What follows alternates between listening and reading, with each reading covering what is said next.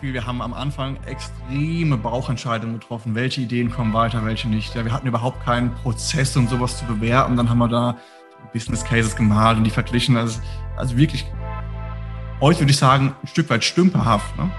Ähm, interessant. Ich glaube, die richtig guten Ideen haben wir trotzdem erkannt. Aber alles, was danach kam, war völliges Durcheinander. Ähm, das würde ich auf jeden Fall anders machen. Also ich würde ein Stück weit früher ähm, mir Kriterien überlegen, wo will ich hin und wie schaffe ich es, die Ideen zu finden.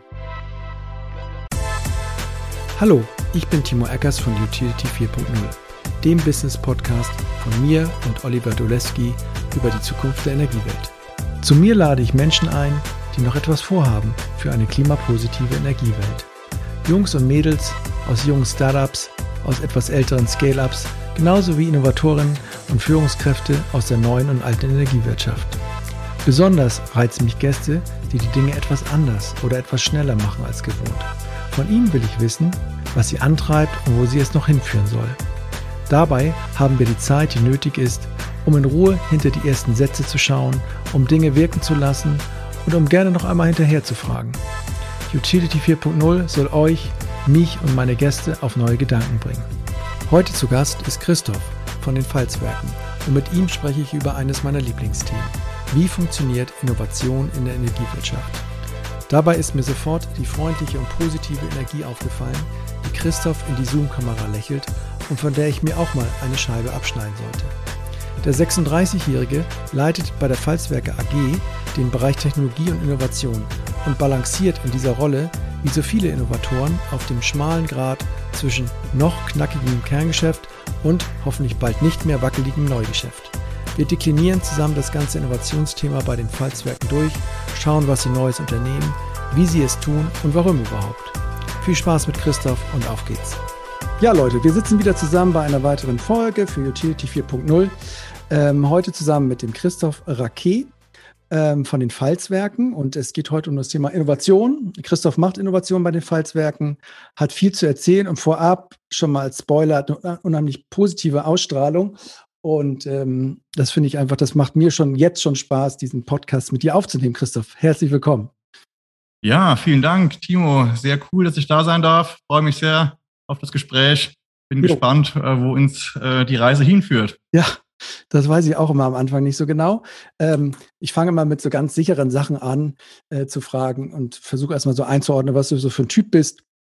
Sag doch mal so, wo du so herkommst, was so deine Laufbahn waren, war, was dich so geprägt hat auf dem Weg äh, jetzt hierhin, wo du jetzt heute bist. Aber so, weiß ich auch nicht, so nach der Schule, wo, aus welcher Ecke kommst du? Hast du so, wie tickst du so? Was sind so deine ja, gerne. Also geboren bin ich tatsächlich äh, in der Region hier in Speyer. In Speyer, äh, in da ist das so ein, so ein Dom oder ist das so ein, so ein ganz bekannter Dom, ja, ja, äh, deutschlandweit bekannt und weit darüber hinaus. Ja, hm, okay. Habe tatsächlich gar nicht so viel Zeit meines Lebens hier verbracht bisher. Also Kindheit in Belgien, bin dann zum Studieren nach Kaiserslautern und Paris, äh, dann äh, nach Mannheim in die Technologiebranche, auch gleich mit äh, Energieschwerpunkt PPC also der Start nach dem Studium. Ne? Ich habe irgendwo mhm. Energiewirtschaft ähm, und eine, eine, Nachrichtentechnik als, als Schwerpunkt gehabt und habe dann Unternehmen gefunden, das beides perfekt vereint. Also die haben Energie, also da muss ich nochmal einhaken, Christoph.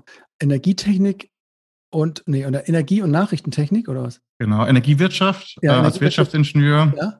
Ähm, auf der wirtschaftlichen Seite und Nachrichtentechnik dann im, was war das im denn? Das hört, sich, das hört sich so nach, nach äh, Agentenmäßig an, so Nachrichtentechnik so. Aber was, was, was muss man sich darunter vorstellen?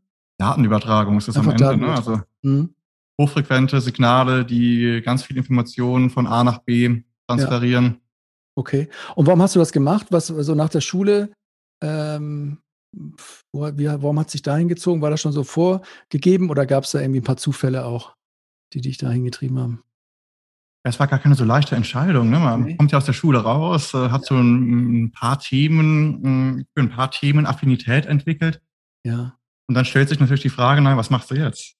Genau. Und ähm, äh, Wirtschaftsingenieurwesen war so der Studiengang, der die verschiedensten Themen verbunden hat. Also war keine Festlegung auf die mhm. technologische Entwicklung, war keine Festlegung auf äh, Ingenieurswissenschaften, und hat eben immer noch das Wirtschaftliche dabei gehabt, was mich ähm, brennend interessiert ja. hat. In der Schule hat man ja eigentlich keine Ahnung, was da auf einen zukommt. Ne? Im wirtschaftlichen wow. Bereich äh, wird, ja. wird, kaum was unterrichtet. Ja. Ähm, und so stand es relativ schnell fest und ich habe auch nach wenigen äh, Wochen dort schon gemerkt, also das war das Richtige für mich. Ja. Da bleibe ich dran. Ja, ist klar. Ich meine, das hat man echt früher so gemacht. Man wollte irgendwie sich nicht großartig festlegen, weil man gar keine Ahnung hat, worauf man sich festlegen soll. Deswegen haben ganz viele, so wie ich, auch BWL gemacht. So ein bisschen, ne, hat sich irgendwo hinschicken lassen durch irgendeine Vergabestelle. Und hat man da angefangen, wo die, wo die, wo die Kumpels vielleicht auch waren oder irgendwie, wo man Affinität zu hatte.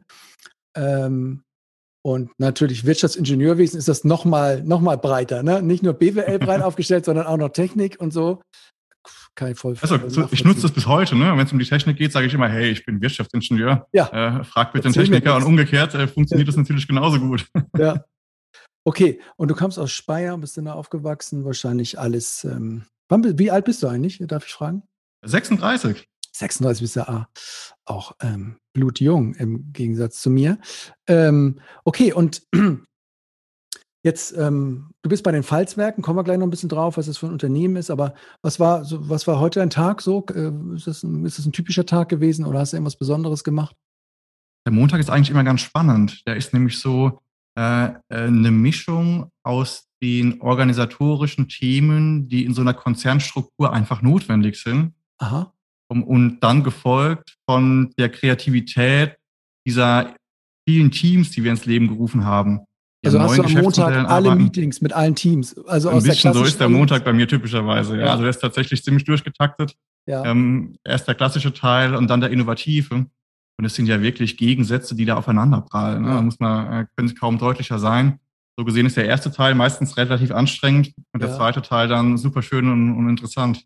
Aber ja, das ist ein, ein, schönes Bild, ne? Vormittags so die Klassik am Montag, weiß ich, um welche Themen es da geht, wahrscheinlich so kann ich mir vorstellen, so Wasserfall, Return of Invest und Verträge durchgehen, compliance-mäßig und äh, keine Ahnung, warum geht das nicht schneller? Und nachmittags dann mit den Teams dann halt das Neue. Ist das wirklich so, ähm, du sagst es ja selber, aber was, was, hast du ein Beispiel, was, was das nochmal deutlich macht, was du am Vormittag besprichst und was du am Nachmittag besprichst, so als das sind, das sind klassische Themen, ne? also Projektorganisationen, äh, Berichtswesen, ähm, Meldungen, die da notwendig sind. Ja. Ähm, ich glaube, wir sind da schon relativ äh, weit gekommen. Also es war, haben uns da viel bewegt und an der Kultur im Unternehmen auch schon viel verändert. Mhm. Dass wir da immer, immer mehr zielgerichtet die Themen angehen ja. und, und weniger ähm, uns selbst Arbeit machen, um, um der Sache wegen. Ähm, also das ist schon ist natürlich immer noch ein, ein, ein Unterschied. Ja, aber ist schon relativ etabliert, so hört sich an. Ihr macht das schon lange, diese, das, sag ich mal, das ist ja auch so eine Art Berichtswesen, was ich da raushöre, ne? Und, und wenn sich das immer so eingeschliffen hat, auf was man überhaupt guckt, ne, wenn es um Innovation geht, welche Metriken man da ranzieht, ne, ähm, kann ich mir vorstellen, dass sich das auch so ein bisschen, bisschen eingeschliffen hat. Ist ja gar nicht negativ, ne? Also nee. mal dieses Massengeschäft, das große Geschäft, die Cash Cow, die uns ja. immer noch trägt und, und, sehr, sehr ja. gut trägt, muss man ja sagen. Ähm, die braucht es ja auch ein Stück weit. Ne? Da ist man schon auf, auf einem Niveau, wo sowas eben Sinn macht. Mhm. Bei dem kleinen neuen Geschäft, das da äh, gerade entsteht, da darf man halt äh, irgendwie nicht mit zu viel Organisation äh, drauf einwirken, ja. sondern da muss das Geschäft noch mal erstmal entstehen und man muss es ja. entwickeln und lernen und daran wachsen. Okay. Das heißt, diese Gegensätze, die, die sind auch ganz gesund an manchen Stellen. Okay. Was ist denn gerade so das dickste Brett, an dem du bohrst? Also es gibt ja immer, man hat, macht viele Dinge, aber man hat ja auch immer mal so Sachen, so Langfristläufe oder so besonders ja, komplizierte, anstrengende oder wo viele involviert sind oder was einfach auch emotional ist. Gibt es so Punkte, wo du gerade oder eins, was du sagen kannst, was so dein, eines deiner dickeren Bretter ist? Wir haben ja eine ganze Reihe von Produktentwicklungen laufen, ja, und einige sind ja ähm, auch so weit weg von den klassischen Prozessen der Energiewirtschaft, dass mhm. man da wirklich neue Wege gehen muss. Mhm. Also die Enercloud ist so ein schönes Beispiel. Ähm, da entwickeln wir ja eine, eine Cloud, in der der Kunde quasi seine überschüssige Energie, seinen überschüssigen PV-Strom speichern kann und den äh, verbrauchen kann nachts oder im Winter ähm, oder eben zu Zeiten, an denen wenig PV-Einspeisung vorhanden ist und auch an ganz anderen Orten. Also der kann die dann im Urlaub an der Ladesäule tanken oder der Tochter, ähm, die gerade in Berlin studiert, auf den Stromvertrag übertragen. Und man sieht schon an den Gedanken, die wir uns machen, die Prozesse dahinter, die sind energiewirtschaftlich so gar nie vorgesehen gewesen. Ja, beziehungsweise das, da stellen sie überall die, die Nackenhaare hoch, ne? Wenn man sowas nur erzählt, was du jetzt so eingangs sozusagen als Produktidee, die ja schon umgesetzt ist, wenn ich mir vorstelle, du bist da auf gestandene Bilanzkreismanager und Energieeinkäufer zugegangen, die haben wahrscheinlich dann nicht sofort Ja gesagt, ne? Ah, also es ist ein Stück weit virtuell, ne? Das heißt, der Bilanzkreis macht ja. wahrscheinlich gar nicht so viel, viel äh, oder hat gar nicht so viele Fragen. Aber allein die Vertragsgestaltung dahinter. Ja, oh, genau. Das war ja wirklich ein, ein großer Schritt, ja, und auch ja. mal viel Neuland für uns. Eine echte Cloud, ne? Der Kunde mhm. speist ein und wenn er einspeist, ja. dann wächst der Ladestand quasi seines virtuellen Speichers und wenn er verbraucht, dann fällt er wieder. Ja. Und sowas abzubilden ähm, und auch abrechnen zu können am Ende, das, das waren schon ja, spannende Diskussionen, aber wir haben es äh, voll hingekriegt. Ja. Am Ende haben alle geholfen, dass das Produkt funktionieren kann. Also das aber war ein dickes Brett. Gibt es Vergleichbares, was du, was du jetzt als nächstes vor dir hast? Oder ist es alles top secret? Ja, du merkst schon, mir fällt es ein bisschen schwer, über die neuesten Sachen zu sprechen. Ja, nee, äh, fair enough, alles cool. Ähm, ja. Sprich über das, über das, du sprechen magst. Ich glaube, das wird schon klar, dass, dass es gibt natürlich auch andere Punkte, die ähnlich gelagert sind, aber diese vertragliche Abbildung ist auch immer was, was ich möglichst lange vor mir herschiebe und wo ich dann auch echt mich zu zwingen muss, das dann auch, auch, auch durchzuexerzieren. Okay, erzähl doch mal was über die Falzwerke generell. Also ich selber habe mir das auch, ehrlich gesagt, war mir es immer nicht so klar, in welcher Größenordnung ihr da unterwegs seid. Äh, wenn du jetzt jemandem sagst wo, du, sagst, wo du arbeitest, wie würdest du jetzt so Falzwerke beschreiben? So wie groß ist das, was für, für Kunden, welche Schwerpunkte, vielleicht auf welche Geschichte, wie, wie sagst du das so? Die Falzwerke sind ähm, in meiner Wahrnehmung ein sehr innovativer Energiedienstleister, mhm. äh, der in den letzten 100 Jahren oder über 100 Jahren sich an vielen Stellen immer mal wieder neu erfunden hat und Neues versucht hat.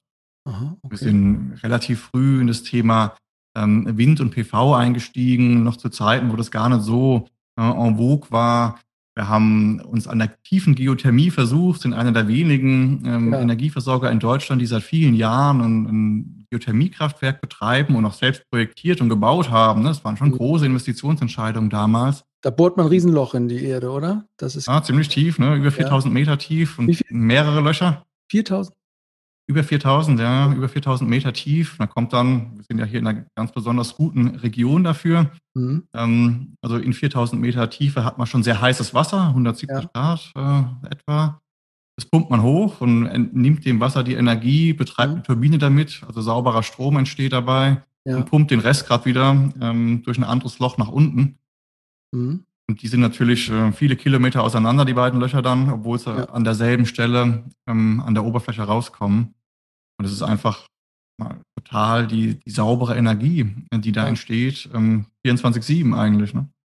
Und, und ähm, also woher kam das denn, dass Sie früh immer schon so, so neues Zeugs gemacht haben? Also jetzt gut, Geothermien, wenn man auf so einem, sag ich mal, so einem Gelände sitzt, wo man weiß, da unter das heißt, da mal reinzubohren, okay, wenn man jetzt so ein technisch geprägtes Unternehmen ist, dann reizt das bestimmt viele, aber so jetzt Wind, ähm, wer, wer, hat das getrieben damals? War das immer so top-down, irgendwelche äh, Menschen im Vorstand, die das dann getrieben haben? Oder war das auch das Selbstverständnis? Oder woher kamen so die Impulse? Weißt du, ich meine, das ist wahrscheinlich alles vor deiner Zeit, aber. Ja, also ist so, wie du sagst, ne? alles vor meiner Zeit. Ich glaube, ein Stück weit ähm, ist es in der Kultur des Unternehmens verankert. Ja, okay. Dass man sich irgendwo auch als der Versorger der Region gesehen hat lange und mhm. in der Region dann neue Wege gehen wollte.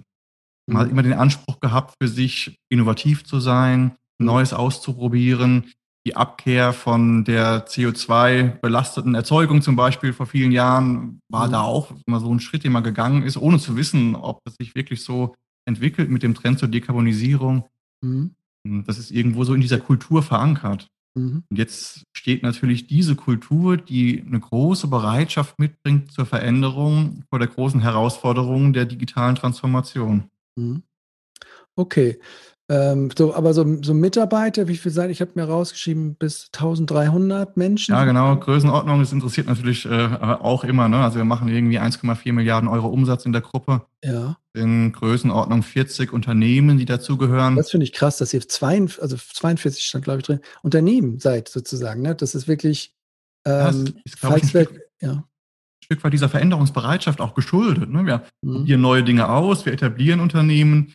Wenn die funktionieren und die Geschäftsmodelle funktionieren, dann behalten wir die auch und integrieren ja. die in die Gruppe. Und so ist eben über die Jahre dann so ein, so ein Portfolio entstanden von Unternehmen, die dem Großen und Ganzen beitragen.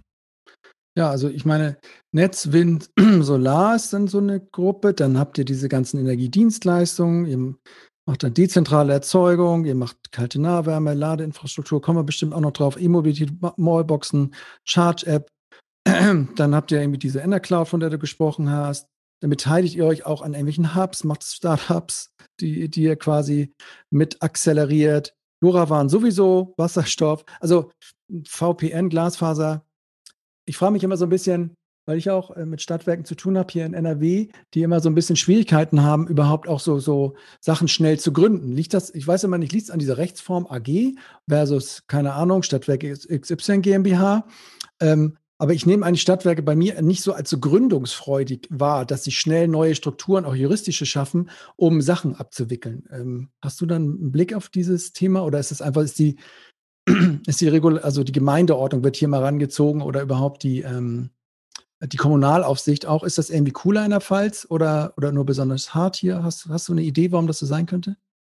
Das ist uns natürlich ganz ähnlich. Ne? Wir sind ein kommunales Unternehmen. Ja, der Bezirksverband ist Hauptgesellschafter. Genau. Das heißt, solche Gründungen, die unterliegen natürlich in irgendeiner Weise ähnlichen Rechtskonstruktionen, wie du sie jetzt eben beschrieben hast. Ja. Ähm, dennoch gelingt es. Es ist sicherlich nicht immer einfach.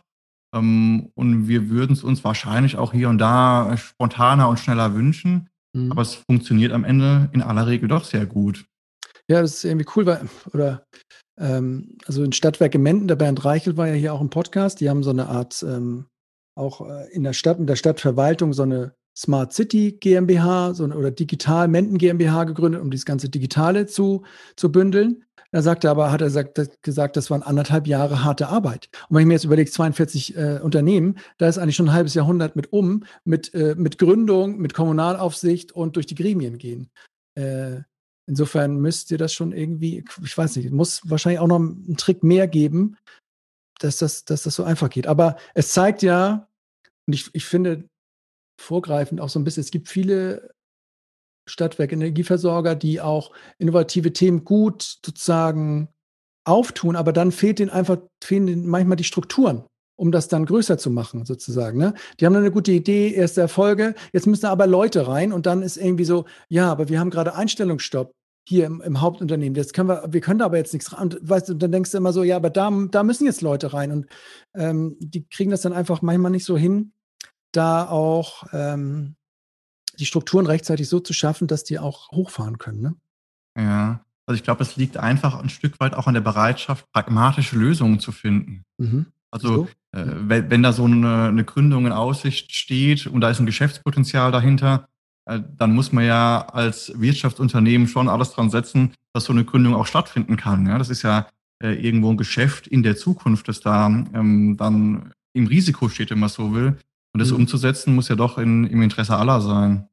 Ja, das schon, aber gerade am Anfang sind die Ideen ja auch ein bisschen fuzzy. Man weiß ja nicht, ob man damit Geld verdient. Wenn du jetzt Lora waren, diese Use Cases da sind ja manchmal auch eher lustig, als dass man denkt, mhm. da verdient man jetzt richtig viel, richtig viel Kohle. Und manchmal ist es ja auch so der Punkt, dass dann auch so kommunal Menschen oder, oder so äh, in Stadtwerken wollen die gar nicht, dass die Gremien so ein Spotlight haben auf das. Ne? Immer eine Gründung heißt ja immer so, aha, da wollt ihr ja aber richtig was machen. Da ist es dann fast zu früh schon eine zu große Erwartungshaltung, ähm, die dann da so aufkommt. Das, das merke ich immer so ein bisschen. Aber anyway, ihr habt das gemacht, ihr habt diese Strukturen und damit kann man natürlich auch wunderbar arbeiten. Natürlich spreche ich auch hier von einem Unternehmen mit über 1000 Mitarbeitern versus äh, Stadtwerke, die ich kenne, die auch mal 200, 300, 400 ähm, Mitarbeiter haben oder auch unter 100 und für die äh, ist das, stellt sich dann so, das so ein bisschen anders dar.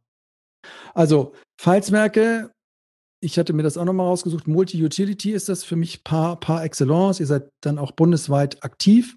Also das, das Klavier ist voll ausgeklappt.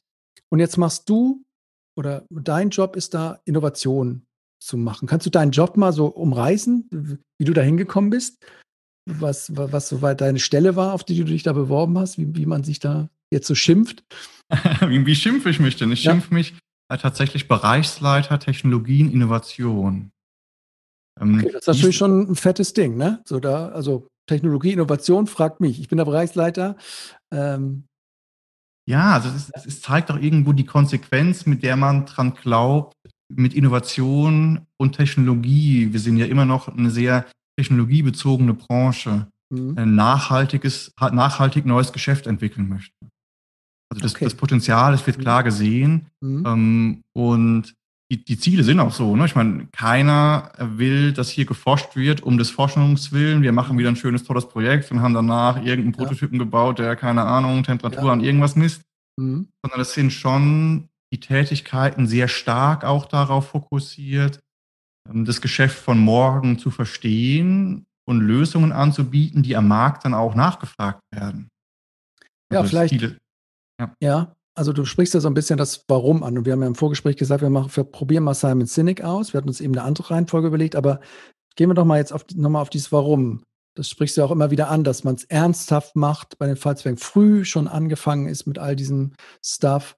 Ähm, aber was ist, was ist denn, was wollen denn die Falzwerke AG, wenn das Kerngeschäft so gut läuft? Und das ist ja auch immer die Mehr bei allen Energieversorgern, dass seit der Liberalisierung, die eigentlich gesagt wird, dass sie nicht lange mehr zu leben haben. Und das ist irgendwie wie so ein Patient, der dann trotzdem immer noch jahrelang weiterlebt und sagt, ja gut, dann mache ich es halt weiter, was ich immerhin gemacht habe. Woher kommt der Impuls, in das Neue reinzugehen, wenn das Kerngeschäft eigentlich noch so cool ist, die Bedrohung sehr weit weg und ähm, ja, das Spielfeld an Innovation so viel, vielfältig und, und, und divers ist, dass man ja sagen, auch sagen könnte, hey, bleiben wir einfach bei der Energieversorgung. Ja, also die, diese Welt oder die Vision, wie du sie jetzt beschreibst, die wird bei den Pfalzwerken wahrscheinlich niemand so unterschreiben, mhm. sondern uns, und wenn ich uns sage, dann meine ich eigentlich das gesamte Unternehmen, ne? also von mhm. der eigentlichen Muttergesellschaft hin zu den verschiedenen Töchtern, insbesondere auch zum Netz uns ist sehr bewusst, dass sich das Geschäft verändert.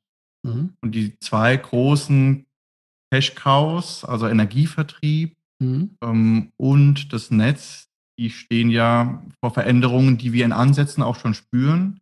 Und im Moment haben wir eben die Chance, aus einer Zeit heraus, in der es uns noch sehr gut geht, finanziell gut geht, mhm. Neues zu entwickeln und Neues zu probieren. Das wird, wenn wir länger warten, irgendwann nicht mehr so sein, sondern dann werden wir aus der Not heraus schnell agieren müssen und versuchen, ein neues mhm. Geschäft zu entwickeln. Man hat sich hier klar irgendwo auch mit dem Vorblick auf das, was kommt, dazu entschieden, sowas strukturiert und bewusst zu tun. Mhm. Ähm, und so ist auch so ein Bereich entstanden dann, Technologien, Innovation. Wie groß ist der Bereich jetzt bei dir da?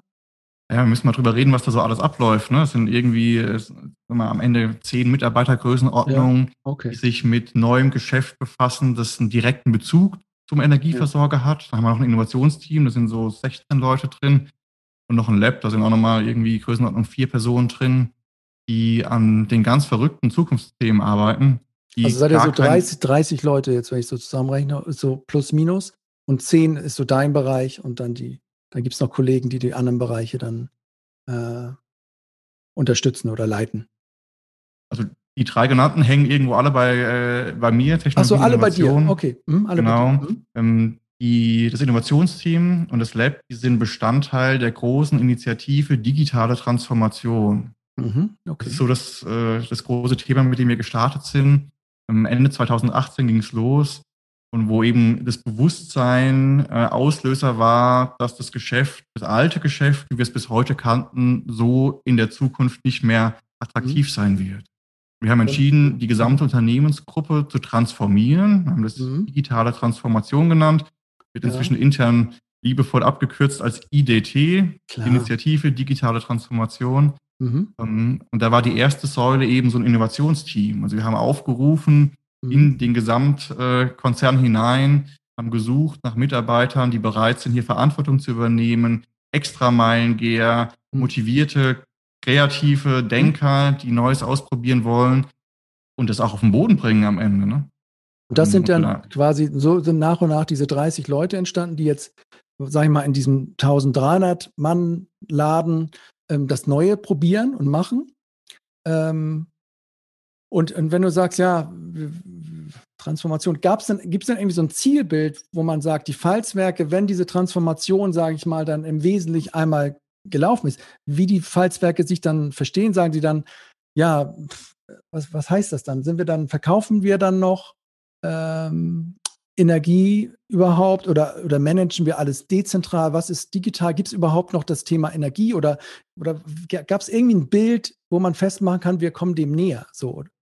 Ja, also es gab jede Menge Bilder, ja. die sind auch nicht statisch seit 2018, sondern die verändern sich immer wieder und werden weiterentwickelt gemeinsam. Ja. Ähm, es gibt ein riesiges Kulturprogramm, das eben äh, nicht nur dieses Innovationsbild oder das gesamte Innovationsökosystem beschreibt, sondern auch die kulturelle Veränderung, die notwendig mhm. wird, damit wir in Zukunft erfolgreich sein können. In der ja. Zusammenarbeitsformen, wir haben viele Teams, Stück weit auch losgelöst aus der klassischen Hierarchie, mit sehr viel Eigenverantwortung ausgestattet. Wir haben eine ganz andere Führungsmentalität entwickelt, mhm. konzipiert und wir fangen jetzt an, die zu leben, eine Change Story gebaut. Ist aber, muss man auch klar sagen, im Innovationsbereich nicht so simpel, dieses Bild, dass man sagt, naja, wir wollen in Zukunft äh, keinen Strom mehr verkaufen, ja. sondern irgendwas anderes machen, überlegt euch was. Sondern oder, oder dass man sagt, ich möchte signifikanten Umsatz aus Geschäftsfeldern machen, die wir heute oder die nicht mehr diese klassischen Geschäftsfelder sind. Dass man sagt, heute haben wir noch 80 Prozent daraus und in zehn Jahren sind das nur noch 20 Prozent, weil und, da, und dementsprechend muss halt die anderen Prozente müssen gefüllt werden durch neue. Ja. Gibt's also so, äh, solche ja? Zielbilder gibt es, äh, werden auch ja. gerade nochmal äh, groß entwickelt, ja, und, und nochmal mhm. geschärft an vielen Stellen, ähm, dass man sich eben divers, die Diversifikation des Geschäfts ja auch anschaut. Ne? Also wie viel kommt denn eigentlich woher? Ja. Ist ja auch immer genau. mit Risiken behaftet. Mal regulatorische Anpassungen oder ja. Veränderungen im Markt schlagen dann eben auf 80 Prozent vom Apple zum Beispiel, genau. um jetzt da zu bleiben, was du eben gesagt hast. Das heißt, da denkt man auch sehr strategisch und überlegt sich, ähm, wie wollen wir das denn verändern?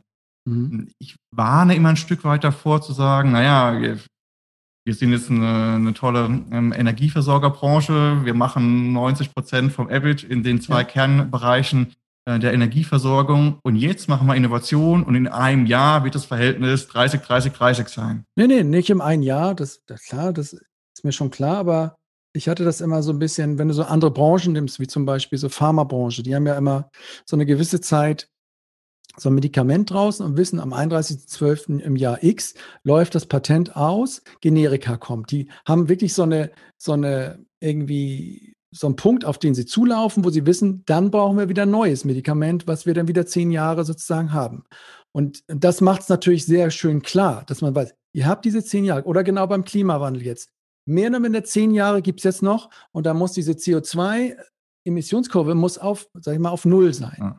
So, und das macht es ja dann einfach auch hilfreich, dass du weißt, welche Entscheidungen, mit welchen Wetten gehe ich in welche Bereiche mit meinem Innovationsbereich und wie viel muss ich da auch sozusagen investieren an, an Aufwand. Ähm, keine Ahnung, wenn du jetzt doppelt so schnell sein musst wie, wie, wie, wie geplant, müsstet ihr vielleicht nicht 30, sondern 300 Leute sein. Und euer Budget müsste auch mal 10 sein. Woher weiß ich, dass ich jetzt genug mache?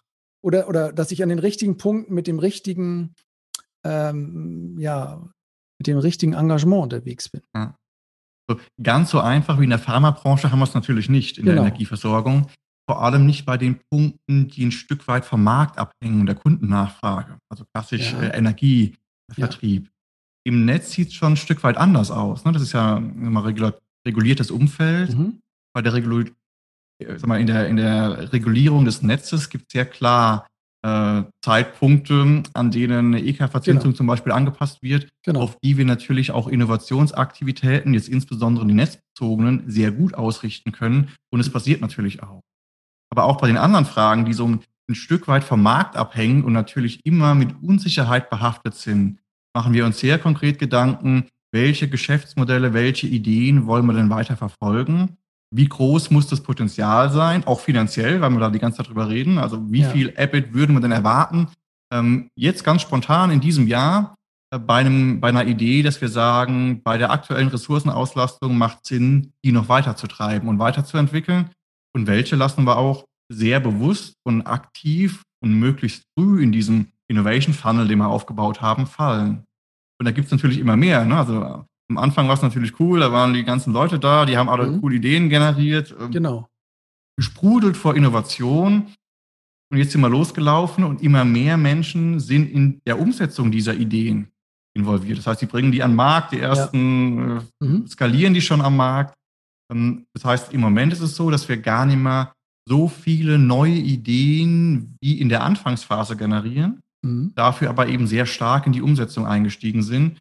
Und mit dieser veränderten Ressourcenverfügbarkeit bewerten wir eben auch Ideen ja, und schauen, werden immer we weniger in die Umsetzung gebracht als noch am Anfang. Oder die Kriterien werden härter für eine Idee, dass es in die Umsetzung geht. Okay. Also ihr habt euch frühzeitig Gedanken gemacht, habt auch entsprechende ja, Zielbilder, Visionen, sage ich mal, entwickelt. Ähm, du hast gesagt, ihr schärft jetzt nochmal nach. Hat, der, hat dieses Klimading jetzt nochmal einen Einfluss auf, auf eure Ausrichtung? Ähm, ich frage mich das immer so, weil, ne, war immer so, sonst gibt es immer diese Sprüche, ja, Daten sind das neue Öl von morgen, wir müssen datenbasierte, digitalisierte. Äh, kommt da jetzt auch dieses Klimading, also vermehrt rein? Mich erinnert das immer so ein bisschen auch weil im Silicon Valley, dem wurde auch immer vorgeworfen, dass die entwickeln Innovationen, äh, irgendwelche Nerds, irgendwelche pickligen Typen äh, entwickeln nur Innovationen für Dinge, weil sie jetzt irgendwie zu Hause ausgezogen sind, die Mutter nicht mehr für sie macht, irgendwelche Pizzalieferdienste oder irgendwie, irgendwie immer so Luxusproblem, Innovationen, wo du sagst, ja, braucht das die Welt? Vielleicht, vielleicht auch nicht. Ähm, jetzt kommt mit dem Klimading jetzt ja, einiges auf uns zu. Hat das das nochmal getriggert? Absolut. Ich würde sagen, ähm, Klimaschutz und Dekarbonisierung haben schon immer eine große Rolle gespielt bei uns. Also ist auch ein ganz aktives Kriterium, äh, das bei der Ideenbewertung Berücksichtigung findet. Also passt ja. das denn zu den Klimazielen? Passt das denn zu mhm. unseren äh, Unternehmensklimazielen an der Stelle? Wird abgefragt. Und jetzt ist es natürlich nochmal sehr viel konkreter und greifbarer geworden. Ich meine, in Rheinland-Pfalz ja. gibt es eine neue Landesregierung. Mhm. Die haben sich natürlich Ziele genommen, was den Ausbau betrifft, äh, mhm. relativ große, ne? plus 200 Prozent, plus 100 Prozent ja. im Wind- und PV-Bereich. Ähm, Im Wasserstoff spielt es ganz massiv rein. Da gibt es ja äh, mhm. Sehr konkrete Veränderungen regulatorischer Art auf EU-Ebene, auf Landes-, auf Bundesebene, äh, die da auch nochmal die Geschäftsmodelle, die wir bisher gedacht haben, ganz grundlegend verändern werden. Ja, ich stelle mir vor, dass manche Dinge müssen einfach viel schneller passieren, wenn man die Zahlen jetzt mal aktualisiert. So, zehn Jahre noch und dann muss es auf null. Vielleicht waren das vorher, habt ihr euch gedacht, vielleicht habt ihr euch vorher gar keinen genauen Plan gemacht, sondern nur generell ist es gut, diese Sachen zu machen und wachsen zu lassen. Aber wenn man jetzt so einen Endpunkt dann da doch mal hat, ne, dann und rückwärts kalkuliert, dann wird ja schon manches irgendwie viel klarer und man merkt dann auf einmal, ja gut, da müssen wir jetzt ein bisschen mehr Gas geben. Ähm, wisst ihr, ja bei diesem Klimading, welche Ziele konkret auf, eu, auf eure Stadt zukommen? Wenn man das, diese Sektorenziele, diese ganzen Reduktionsdinge wisst, habt ihr so eine Größe, wo ihr wisst, okay, und für die Pfalzwerke heißt es übrigens das. Und das heißt, wir haben jetzt noch x Jahre für Y. Ja, also äh, wir sind da sehr intensiv dran, gibt sogar ein eigenes Team für, das sich ja. mit diesen Fragen auseinandersetzt. Super. Ähm, mhm. Ich bin nur am Rande drin. Äh, ja, du kriegst dann halt nur den Auftrag daraus und sagst, okay, wir kennen jetzt die Zahlen. Ähm, Christoph, guck mal auf die Uhr mit deinen Innovationen, gib mal ein bisschen Gas. Also ja und nein. Ne? Also es gibt ja auch Veränderungen, die uns ganz konkret treffen, also Zertifikatshandel. Ne? Also wenn ja. man quasi Grünstrom tankt, dann gibt es ja. da schöne Zertifikate draus, die kann man handeln. Im Wasserstoffbereich entwickelt sich was sehr Ähnliches, mhm. ähm, wenn auch noch nicht so ausgegoren. Mhm. Aber wenn das so kommt und die, die, die mal, in, in Deutschland ist man da mit der Umsetzung dieses konkreten Punktes schon sehr weit, dann mhm. hat das einen großen Einfluss auch auf das Geschäftsmodell im Umfeld Wasserstoff, so wie wir es heute rechnen. Mhm. Und das sind natürlich Themen, die schlagen direkt durch. Ne? Die, die betreffen uns unmittelbar und ohne dass es eine aufwendige Aufarbeitung betrifft, äh, bedarf, äh, trifft uns das direkt. Okay, also ich nehme mal mit, ihr, ihr habt Leute, die sich damit beschäftigen, ihr rechnet, ihr guckt, ähm, äh, wo ihr da landet, äh, je nachdem, welche, welche Zahlen da mal so anzieht. Ähm, okay. Ja, also Klimaziele, Nachhaltigkeit, ich meine, das ist ja, ja in, in, aller Munde und beschäftigt uns ähm, bei den Pfalzwerken unternehmensübergreifend sehr.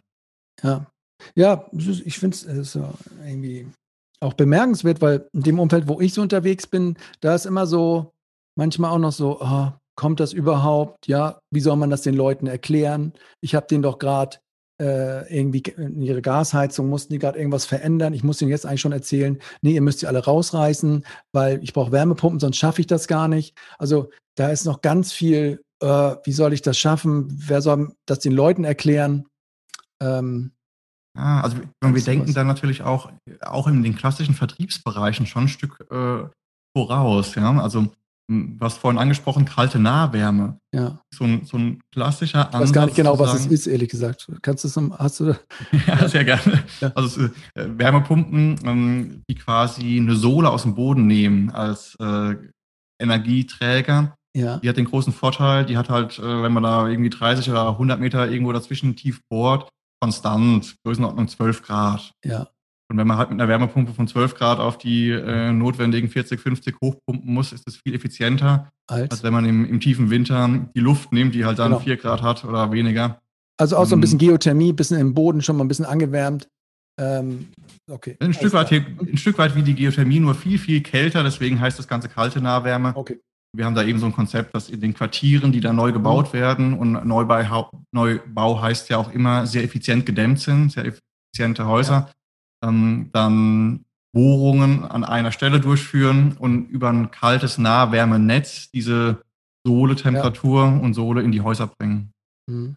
Ja, aber jetzt sagst du, ich muss da nochmal reinbohren. Du sagst es, unser Vertrieb ist da auch innovativ unterwegs, aber es macht ja manchmal, es sind ja manchmal wirklich schmerzvolle Informationen, die man teilen muss. Es geht nicht nur um darum, den Neubaubestand jetzt neu auszustatten, Quartiere. Nee, auch der gesamte Altbaubestand, da wo es kompliziert wird, wo es anstrengend ist, wo so, wo Strukturen kompliziert, da entscheidet sich ja so ein bisschen das Spiel dann auch, ne? Und ähm, geht der Vertrieb bei euch auch da? Habt ihr da hm, Sachen entwickelt, die im komplizierten Bestandsgebäudebereich quasi attraktive Produkte äh, für die Kunden bereithält oder, oder anbietet? Ja, also natürlich sind wir auch da ganz intensiv dran.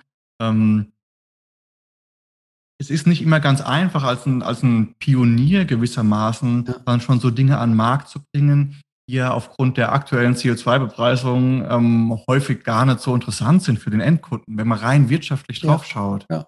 Aber wir erleben einfach, dass immer mehr Kunden sich auch für so saubere Lösungen entscheiden, wenn es gar nicht die günstigste Variante ist, sondern mhm. irgendwo ist eine Bereitschaft da am Markt, ein Stück weit mehr zu investieren dafür, dass man ein Bestandshaus mit grüner, sauberer Energie CO2-frei heizt. Und ähm, mhm. so stellt ihr das fest. Also ich meine, ja, ist das, ist das wirklich so? Ich weiß nicht. Dann müssten ja wirklich also äh, Haushalte wirklich bereit sein, quasi ihre vielleicht vor fünf Jahren investierte äh, Gasanlage oder ihre Fernwärme, gut, da kommen sie nicht raus, aber Gasheizung rauszuschmeißen, Gastherme raus und für ein paar tausend Euro Wärmepumpen einzubauen, wird auch irgendwie gefördert, aber ähm, ihr bemerkt auch, dass da eine Investitionsbereitschaft da ist von. Ja. Also du, du hast jetzt natürlich genau den Fall gegriffen, wo es richtig schwierig wird. Ne? Ja. Jemand hat eine tolle neue Gastherme ja. gebaut und äh, damals auf 20 oder 10 Jahre wahrscheinlich geplant. Da ist halt die, die Entscheidung irgendwann mal getroffen. Und das ist richtig hart, dem was, was Schönes anzubieten, was auch wirtschaftlich attraktiv ist. Mhm. Weil wir erleben durchaus, dass immer mehr Menschen im Bestand bei einer neuen Heizung dann zur Wärmepumpe greifen. Mhm. Kombiniert mit PV, kombiniert mit einem Speicher mhm. kombiniert mit einem äh, wirtschaftlich attraktiven Tarif, ja. um sowas dann möglich zu machen. Und so, um, ja, und sowas ist ja, es ist vielleicht fies auch, aber es ist ja auch echt komplizierter für den Vertrieb. Ne? Früher irgendwie Stromliefervertrag abgeschlossen, fertig. Gasliefervertrag abgeschlossen, fertig. Das, was du jetzt aufgezählt hast, ist ja, ist ja Horror, ist ja Projektgeschäft. Jedes, jedes Ding ist anders. Früher brauchtest du streng genommen nur ein Formular im Kundenzentrum auslegen und da hat jemand unterschrieben und fertig war die, du kannst gleich anfangen abzurechnen.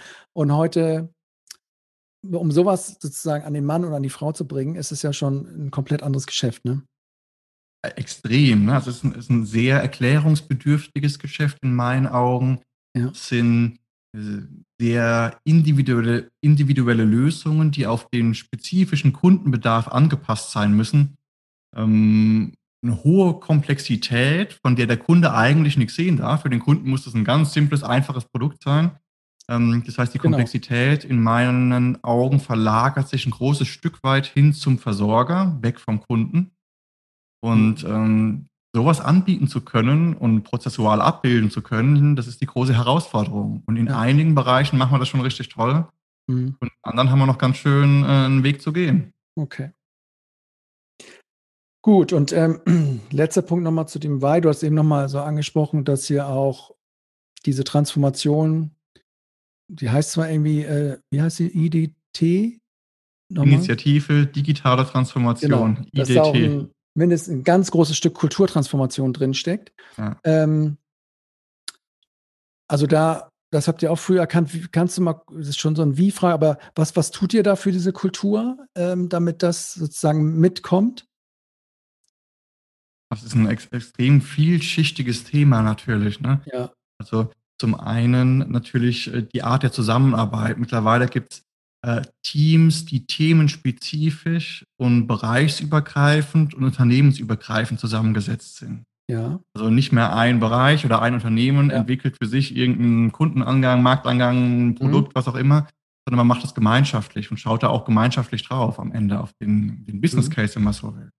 Darüber hinaus gibt es natürlich eine ganze Reihe von ähm, Programmen, um sowas zu begleiten. Personalentwicklung. Führungskräfteentwicklungsprogramme, Workshops, ähm, man lernt Kreativitätsmethoden kennen, mhm. man ähm, schafft neue Kanäle zur Ideengenerierung, gemeinsamen Ideengenerierung, man bindet Mitarbeiter in den Umsetzungen aktiv ein. Es ist nicht mal so, hallo, hier ist meine Idee, viel Spaß damit, ja. sondern ähm, irgendwo werden Mitarbeiter in die Verantwortung genommen und Kollegen immer mehr, und Kolleginnen natürlich, mhm. als, als früher. Ähm, und wir haben uns so ein paar Credos aufgeschrieben. Ne? Also wir wollen weg vom Silo, wir wollen hin ja. zum Team, wir wollen äh, von der Idee zur Umsetzung und so weiter und so fort. Also wir leben das an sehr vielen Stellen vor ähm, und verändern auch viele Kleinigkeiten so im, im täglichen Doing, um diese Kulturveränderung, die wir brauchen, aktiv anzustoßen. Mm, aber mm, ja, wo, wo ist denn da das Zielbild von dieser Kulturtransformation? Also wie viel, also wo wollt ihr denn hin zum Beispiel mit der Hierarchie, mit der Pyramide? Wollt ihr die umdrehen? Wollt ihr extrem gesagt in, in fünf oder in zehn Jahren komplett dezentral gesteuert sein? Völlig autonome Teams? Die, ah, wie, wie doll soll das passieren, dieses, ähm, diese Kulturtransformation? Soll das nur so ein bisschen Projekt ähm, äh, sage ich mal, Projektorganisation sein, die zu gewissen Themen dann aus den Unternehmen was rauspickt oder soll auch wirklich im Kernbereich ähm, ja, signifikant andere Kultur entstehen? Ja, auf dem Weg sind wir gerade. Ne? Also wir, ja. wir kommen ja quasi von einer sehr hierarchisch geprägten Organisationsstruktur, mhm. wie man so kennt aus der Energieversorgung. Mhm. Und jetzt irgendwo äh, zwei Jahre nach dem Start sind wir schon an einem Punkt, dass wir gelernt haben, in diesem Innovationsökosystem ganz anders umzugehen mhm. und darüber hinaus in vielen anderen Themen auch so zu arbeiten. Also das, was wir da gelernt haben in diesem Innovationsumfeld, mhm. das ist mittlerweile etabliert, weit über die Grenzen dieser 30 Teilnehmer hinaus und wird von den Bereichen ein Stück weit gelebt. Ähm, mhm. so dass es auch gar nicht so sein muss, dass der Vorstand sagt, und übrigens, ich will jetzt hier die, die, diese Struktur auflösen, sondern ein Stück weit löst sich die von alleine auf. Ja, aber es hängen ja immer viele Sachen dran, wie Stellenbeschreibung, wie Eckbüros, wie Firmenwagen, wie Privilegien, wie Entscheidungswege. Das sind ja ganz harte Sachen. Ähm, die lösen sich ja in der Regel nicht einfach von selbst aus, weil da auch starke Interessen dran hängen. Das, das, das sind wir absolut noch. Ne? Also ja. es gibt noch die Firmenwagenregelung bei uns, gar keine Frage. Ja. Ähm, Bürothematik, die weicht man schon deutlich auf im Moment. Ja, wir stellen uns da eine Shared Desk Systematik vor. Mhm. Der ist ja weitgehend und tiefgreifend. Mobiles Arbeiten ist ein, ein ganz aktuelles Thema, das schon äh, irgendwo in der Umsetzungsdiskussion sich befindet. Das heißt, da mhm. sind wir schon recht weit. Ähm, jetzt hast du das Thema Stellenbeschreibung angesprochen. Ähm, da leben wir im Moment noch ein Stück weit die Welt, wie sie war. Ne? Also jede Stelle mhm. hat eine Stellenbeschreibung, die ist da klassisch irgendwo aufgehängt, gehört irgendwo dazu. Aber das sind auch Veränderungen, die angestoßen werden müssen jetzt. Und es ist, damit es konsequent funktioniert und ganzheitlich funktioniert, ist, kann man da nicht aufhören, äh, drüber ja. zu reden. Ne? Und hier aber Corona hatte mobiles Arbeiten, Corona habt ihr jetzt ja auch. Ähm, ihr arbeitet, habt ja, wart, wie war, wie war das äh, Corona-Ding für euch, für die Falzwerke? Alle nach Hause, alle mobil, alle dezentral. Ähm, wie, wie funktioniert das technisch, kulturell?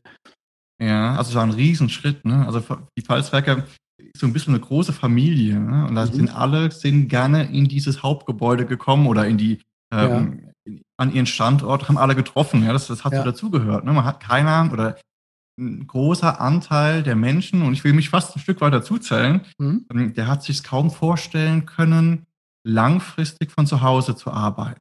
Mhm. Ist das so besonders hatte, schön da bei euch, äh, in eurem Bürogebäude? Oder warum bist du da so besonders gerne hingegangen? Oder war, ist die Kantine besonders lecker? Oder? Ja, ich glaube, das ist einfach so ein Stück weit die Kultur gewesen. Ne? Man hat da äh, kurze Wege gehabt, direkten Austausch, ähm, mhm. hat ähm, die Kollegen greifbar greifen können, ja, und zwar inhaltlich greifen können. Ähm, ja, und sagst du gerade richtig, ne? Inhaltlich ja, ja. greifen, weil man es, man hört halt auch immer, äh, nee, kommt mal alle wieder zurück ins Büro, weil ihr seid nicht greifbar, meint, ich kann euch nicht mal schnell irgendwas rüber äh, werfen, was ihr machen sollt, ne? Das ist so. Also in meiner Wahrnehmung, ne, wir reden da von einem Riesenschritt, ne? Also das sind also ja. ein paar hundert Leute in einem Gebäude. Ja. Und äh, wenige Tage danach ist da fast niemand mehr. Ne? Und dass mhm. sowas prozessual und von den Arbeitsthemen so gut von zu Hause aus funktioniert, hat selbst mich überrascht, der da ja mhm. wahrscheinlich von der Grundeinstellung schon eher einen offenen Blick für hat. Mhm. Das heißt, wir haben da extrem viel gelernt, haben alle mit Laptops ausgestattet, die wenigen, die noch nicht waren zumindest, mhm. haben den VPN, die, die Anzahl an gleichzeitig, gleichzeitig möglicher VPNs aufgebohrt in sehr kurzer Zeit, ähm, haben gelernt, wie wir mit Teams arbeiten, statt mit Skype wie bisher ja. und, und viele andere Dinge, die sich da etabliert haben. Und die Erfahrung zeigt schon, dass Dinge auch viel schneller gehen können online. Mhm.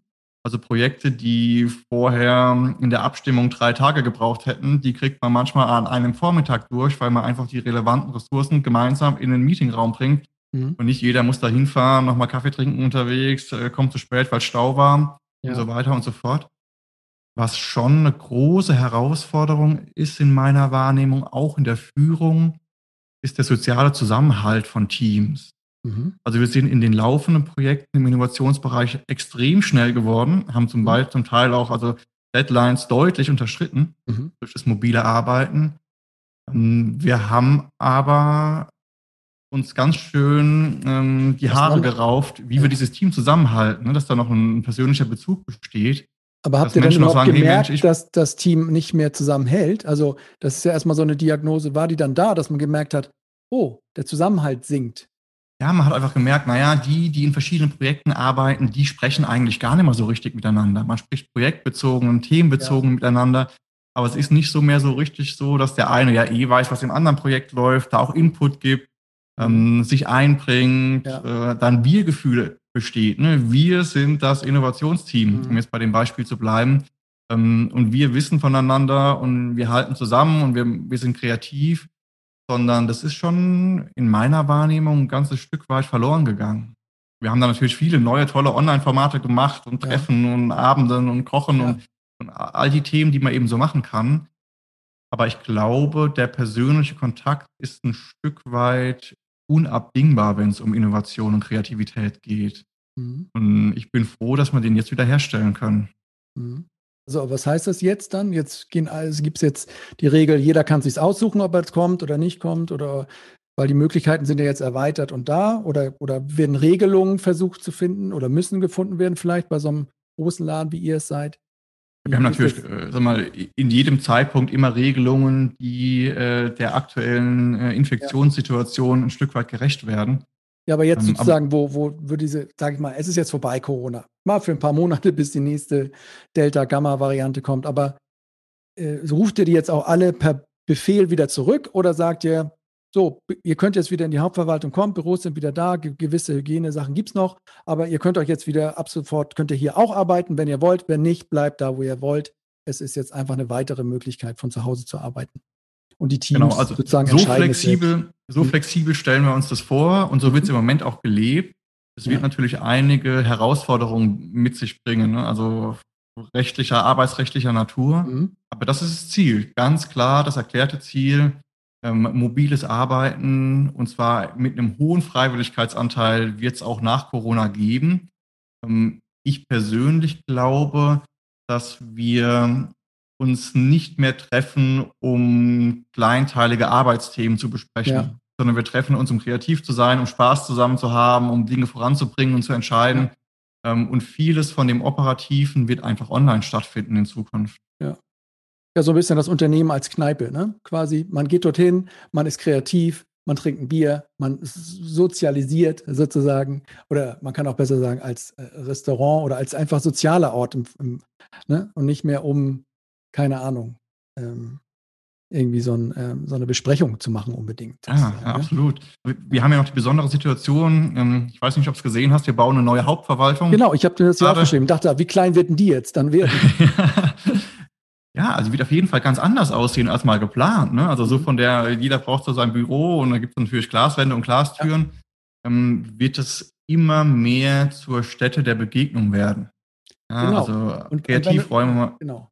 Und du musst es ja dann, wenn du den Freiwilligkeitsgrad jetzt, sage ich mal, ganz extrem hoch aussiehst, musst du das ja so attraktiv machen, dass es wirklich so ist, dass man sagt, nee, heute bin ich nicht in meinem schönen Homeoffice oder keine Ahnung, sondern ich gehe heute mal in, ins Unternehmen, weil es da einfach vom Ort her, ich gehe freiwillig dorthin, weil es einfach meine Kreativ Kreativität unterstützt oder weil ich einfach mal in Ruhe denken will.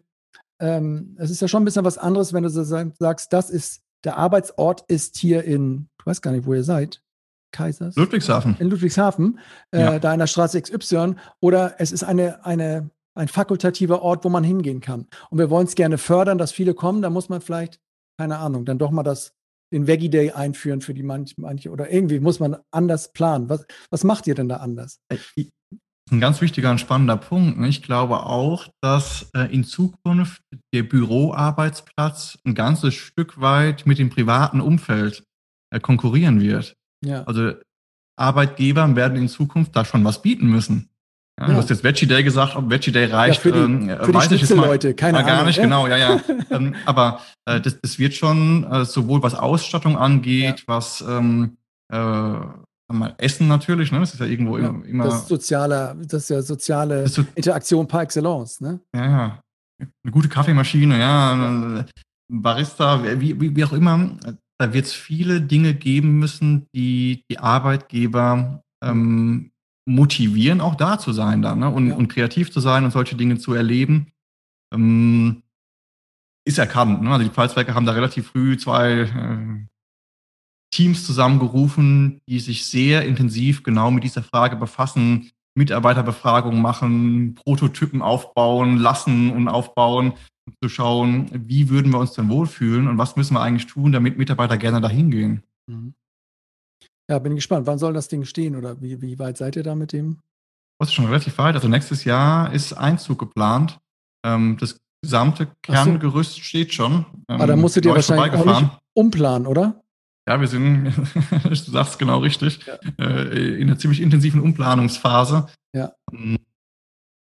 Ist ja nicht so, ja. dass Gott sei Dank im Rohbau noch schon alles durchgeplant sein muss, ne? aber ähm, klar.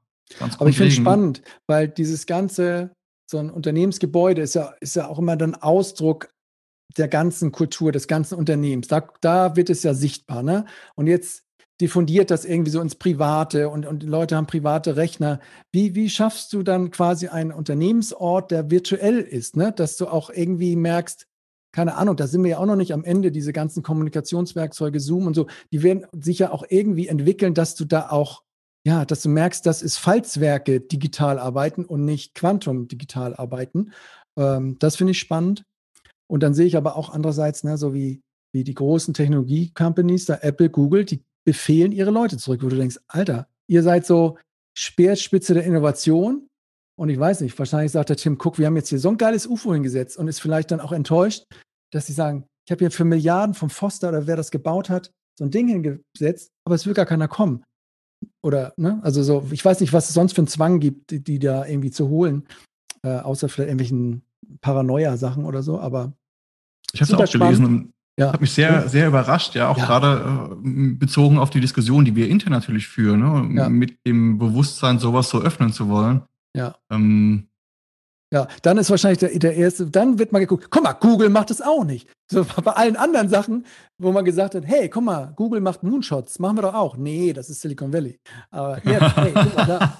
Ähm, ja, okay, äh, also ich habe dich genug, glaube ich, jetzt ein bisschen äh, ausgefragt zu, zu, dem Warum, kommt vielleicht immer noch mal wieder durch. Ähm, das ist jetzt sozusagen der Kern bei, bei Synex. Warum macht man Innovation als Stadtwerk, als Energieversorger? Ähm, ich gehe jetzt mal einen Schritt, Schritt weiter und, und guck mir an, wie macht ihr das jetzt bei euch eigentlich? Also so, du hast schon ein bisschen so angedeutet. ähm, es gibt diese, diesen Bereich von 30 Leuten. Sag mir nochmal, wie ist die Aufteilung? Es gibt, wie, wie ist diese, eine Dreieraufteilung hattest du da noch genannt? Also äh, am Ende ist äh, spannend, es gibt ein Innovationsteam. Dieses ja. Innovationsteam, das befasst sich mit Innovationen, die sehr nah am Bestehenden sind. Achso, das, das sind Menschen, so diese, diese evolutionären, äh, inkrementellen Verbesserungen des Kerngeschäftes sozusagen, ja? Ja, also für mich ist eine Innovation immer noch was anderes als eine reine inkrementelle Verbesserung. Okay. Das sind auf jeden Fall Innovationen, wie eine Enercloud zum Beispiel, ja. die einen Bezug haben zum Kerngeschäft. Absolut. Also Energie also die, nur anders verteilt, gespeichert, so, ja. Mhm. Virtueller, datenbasierter ja. Plattformgedanke dahinter, genau. äh, mhm. Austausch drin, der Kunde ja. zahlt gar nicht mehr für die Kilowattstunde, er zahlt für den Service. Also mhm. da ändert sich schon das Geschäftsmodell. Aber es ist nach wie vor Energie, es sind nach wie vor die klassischen Kunden, die wir sonst auch bedienen würden mit anderen Tarifen ja. in anderen Modellen. Und es gibt das Lab. Also, Lab. also, genau, es gibt das Innovationsteam, die machen die, die Klasse, die verbessern die Klassik und jetzt das Labor, wo, wo du sagst, was passiert da?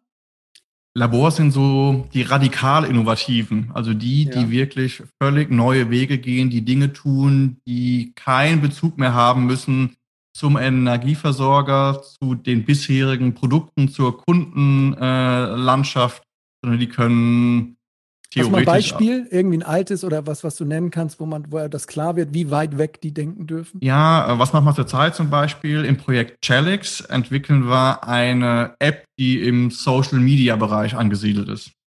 Ja. Mhm. Also wirklich äh, völlig weg. Ne? Nicht mal dieselben ja. Kundengruppen werden adressiert, sondern mhm. sehr junge Menschen, äh, die das ansprechen soll. Falzwerke ähm, TikTok quasi, ja. So, hm. so. Ohne, ohne den Begriff Falzwerke könnte man es wahrscheinlich so stehen lassen. Ne? Also auch ja. da, äh, ja. wir bewerben das nicht mehr mit dem Begriff Falzwerke, ne? weil wir sagen, so eine Kundengruppe, die können wir nicht ansprechen mit sowas altmodisch klingendem ja. äh, aus derer Perspektive wie Falzwerke. Ne? Die haben keinen Bezug dazu. Wir nennen das Chalix. Wie heißt das? Chalix, okay. Mhm. Chalix, ja. Von okay. Challenge. Mhm. Also die denken frei in einem anderen Horizont mit einem, ja, okay. Verstehe. Ja, ein anderes Thema daraus ist IoTista, ne? also IoT. Ja. Ähm, LoRaWAN? Nee. Genau, LoRaWAN ja. ist eine Übertragungstechnik für die Plattform, ja. aber die Idee dahinter ist eine andere. Sondern wir wollen datenbasierte Mehrwerte anbieten und eine Plattform entwickeln, die das kann. Mhm. Das heißt, wir wollen, wir machen das schon, äh, um es richtig zu sagen. Ähm, und für den Energieversorger ist das ja auch ein ganzes Stück weit radikal innovativ, hat also mit dem klassischen Geschäft nichts zu tun, ähm, ist auch für andere Kunden, die wir bisher gar nicht so sehr ähm, im, im mhm. Fokus haben, interessant.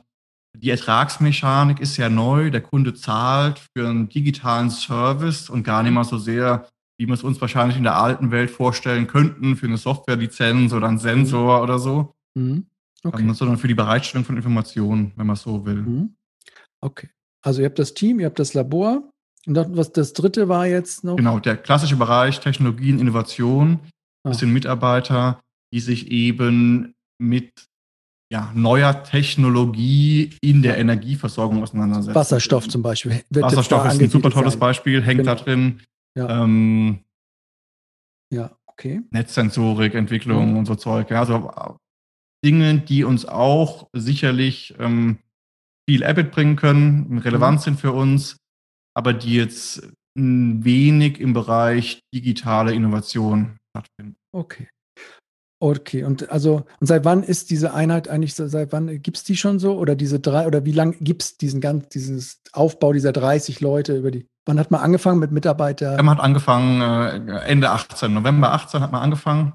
Okay, ist jetzt ähm, November heißt, 18, ist jetzt noch nicht so mega lang, ne? Also nee, genau, also relativ äh, frisch, wobei relativ frisch, äh, da ist schon ganz schön was entwickelt worden und am Markt äh, tatsächlich in dieser kurzen Zeit, wenn man so will. Äh, man muss auch dazu sagen, das Innovationsteam hat nicht nur die Aufgabe, Ideen zu bauen, mhm. sondern die fallen auch ein Stück weit unter den Aspekt Kulturentwicklung.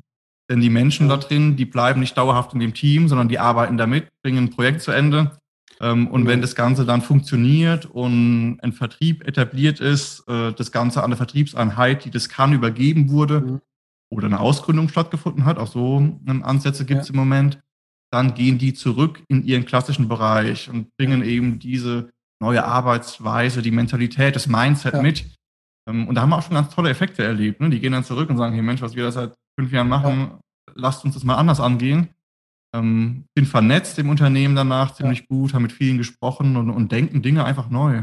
Ja, man infiltriert sozusagen die, die Kernorganisation damit. Es gibt natürlich, glaube ich, also ich kenne das auch aus einem anderen Stadtwerk sehr erfolgreich. Es gibt natürlich auch so Sachen wie, ja, keine Ahnung, dass sie dann Fremdkörper bleiben in dieser Abteilung und dann nicht mehr den Anschluss finden, ne? Oder dass dann andere Abteilungen die Leute auch gar nicht mehr so abgeben wollen. Die bewerben sich dann, die wollen die aber nicht abgeben. Ne? Also diese ganzen äh, Sachen gibt es natürlich dazwischen auch, aber es rüttelt so ein bisschen an den, an den Festen ne? und, und, und verändert einfach so ein bisschen. Also die mhm. Themen hatten wir auch. Ne? Da gab es ja. natürlich Widerstand. Ne? Da melden ja. sich natürlich in der Regel äh, Leute, die woanders auch ja. ziemlich gute Leistung bringen.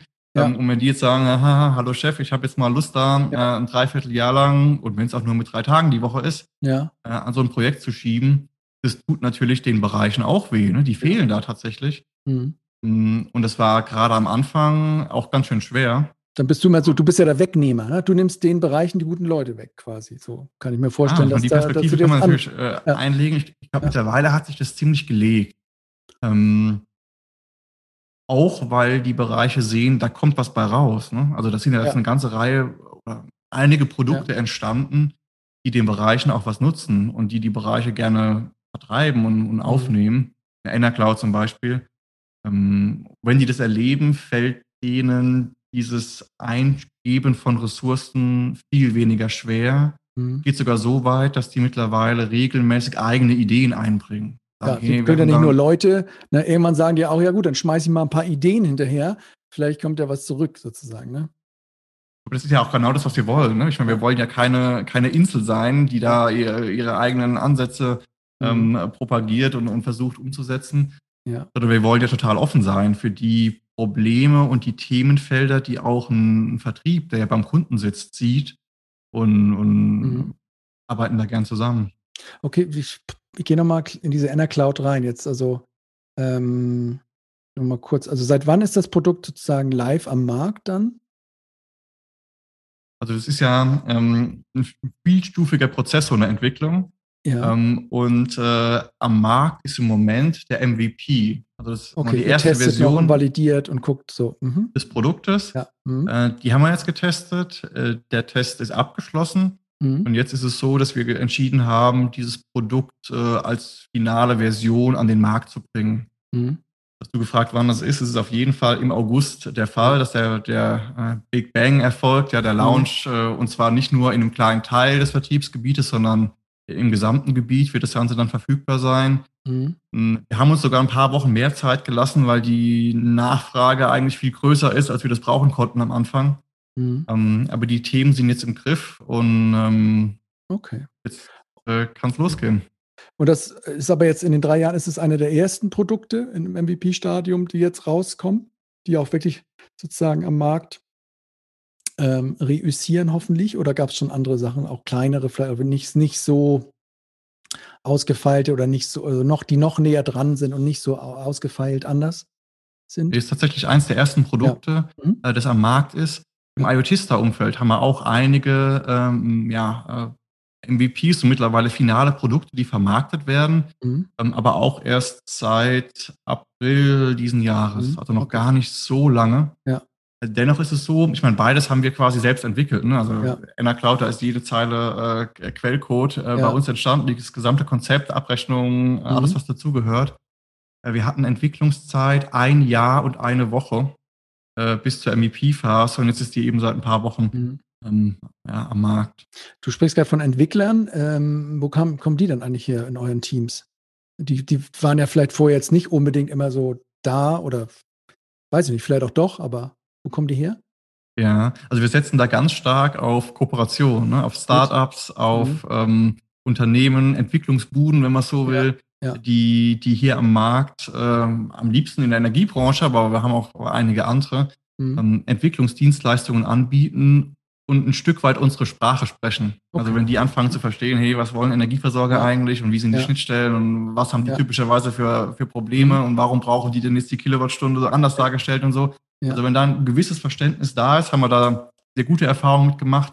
Anders geht's auch. Okay. Ähm, wir haben so die Philosophie, nicht alles selbst zu machen, sondern sich die Expertise reinzuholen. Also zum Teil haben wir da Freelancer drin sitzen als Entwickler. Mhm. Ähm, einen haben wir auch gleich eingestellt Alle äh, Formen. mit einem normalen also, Arbeitsvertrag, aber viel eben auch über Beauftragungen. Mhm. Okay. Äh, sag nochmal, dieses IoT-Star, was ist das im Kern? Also, das war dieses, wie beschreibst du das Produkt? Du hast gesagt, irgendwie mit Datenservices da irgendwie Geld zu verdienen, aber hast du mal ein knackiges ein, Beispiel? Oder? Das ist im Prinzip eine Datendrehscheibe. Ne? Also, ja. ähm, ich kann ja mal erzählen, wie es angefangen hat. Angefangen hat alles mit LoRaWAN. Genau, hat jeder, ähm, kennt jeder, ne? Baut diese Dinger günstig, kann man machen. Endlich mal wieder Netz, schön Technik. Ne? So äh, hat es angefangen, genau ja, so, ja. ne? schön Technik. Äh, ja. Im, Im Bereich Technologien, Innovation hat einer das Ding ausgegraben, hat gesagt, hey Mensch, probieren wir es mal aus, hat es ausgebaut, hat gesehen, hey, die Daten kommen ziemlich gut an, auf große Distanzen. Genau. Wir, haben ja, wir haben ja als Flächenversorger ein sehr großes Netzgebiet, genau. über 6000 Quadratkilometer. Mhm. Da ist es auch ausgebaut inzwischen. Also LoRaWAN ist flächendeckend verfügbar. Ähm, ja, und dann kam eben das interdisziplinäre Team. Ne? Da waren dann ja. Leute drin, die, die nicht nur Techniker waren, sondern die überlegt haben, hey, was, was können wir denn damit machen und welche ja. Mehrwerte können wir denn schaffen?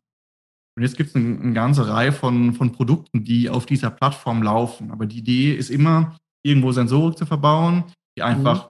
Daten erfasst, die man braucht, ja. auf der Plattform die Daten einzusammeln, zu aggregieren, zu vergleichen, Zeitreihen aufzuzeichnen, Veränderungen festzustellen, was auch immer und dann diese wertvolle Information, den Mehrwert dem Kunden darzustellen, zu übergeben, in Abrechnungssysteme, in der App zu visualisieren, in die Leitwarte zu übertragen, was auch immer. Mhm. Was für Produkte sind da zurzeit möglich? Wir setzen das ein im Monitoring von Trafostationen, Temperatur, Feuchtigkeit, ja. Begehung, mhm. Spannungspeaks, alles Mögliche. Mhm. Ähm, von verschiedenen Netztypen. Wir setzen das ein im Gebäudemanagement ähm, Temperatur, Energie, die da fließt, Vorlauf, Rücklauf, Temperaturdifferenzen und so weiter und so fort. Macht ihr das schon spannend. Flächen, flächendeckend auch oder sind das immer mal so einzelne oder ist es wirklich schon, auch schon ein bisschen ausgerollt? Nee, es ist tatsächlich ein bisschen ausgerollt. Wir haben Kunden, die haben angefangen mit so einem kleinen, wie man es halt kennt, ne? wir bauen jetzt mal einen kleinen Piloten. Ja. Ähm, aber wir haben dann auch äh, Kunden, die da schon wirklich also eine dreistellige Anzahl von Gebäuden oder Stationen mit ausstatten. Ähm, mit der Technik. Okay. Ähm, einfach weil sie sagen, ähm, unglaublich, was wir da für einen Verkabelungsaufwand vor Ort tatsächlich sparen, wenn wir keinen Elektriker brauchen, der da 230 Volt irgendwo hinlegt, um dann irgendwo ein Modem zu betreiben, das dann per LTE irgendwelche Daten irgendwo hinschickt. Mhm. Ähm, Wassernetze sind ein Riesenthema, ne? Wasserversorgung, mhm. Wärmenetze sind ein großes Thema. Da wird es auch schon in, in einer ganzen Handvoll von Projekten eingesetzt, obwohl das Produkt eigentlich relativ neu ist. Ähm, und wir liefern die Daten auch wirklich in Abrechnungssysteme inzwischen. Also haben mhm. Schnittstellen gebaut, dass unsere Datendrehscheibe dann für die Abrechnung diese Zählerwerte exportieren kann. Und ich mhm. meine, die klassischen Fälle, die kennt man ja alle, ne? Schachzähler, da muss einmal. Genau, da habe ich gerade geguckt, bei uns im Slack hat nämlich Stadtwerke Essen hat gefragt, hier, habt ihr schon mal so einen Schachtkram da gemacht, äh, Schachzählerablesung? Und äh, deswegen hatte ich gerade so ein bisschen geguckt. Habt ihr also auch, ja? Haben wir auch natürlich klar. Ist auch ein ganz spannender Anwendungsfall, weil man halt sehr schnell spart. Ne? Also da fahren äh, in der Regel zwei Leute raus, der eine krabbelt runter, der andere passt auf, dass er auch wieder hochkommt, ähm, liest den Zähler ab und fährt wieder heim. Ja. Ich meine, sowas ist natürlich super zu digitalisieren. Hm, und die meisten Kunden, die damit anfangen, die machen das genau mit solchen Anwendungsfällen und sagen dann, hey Mensch, wir haben das System verstanden, ihr kriegen die Daten, ist das toll?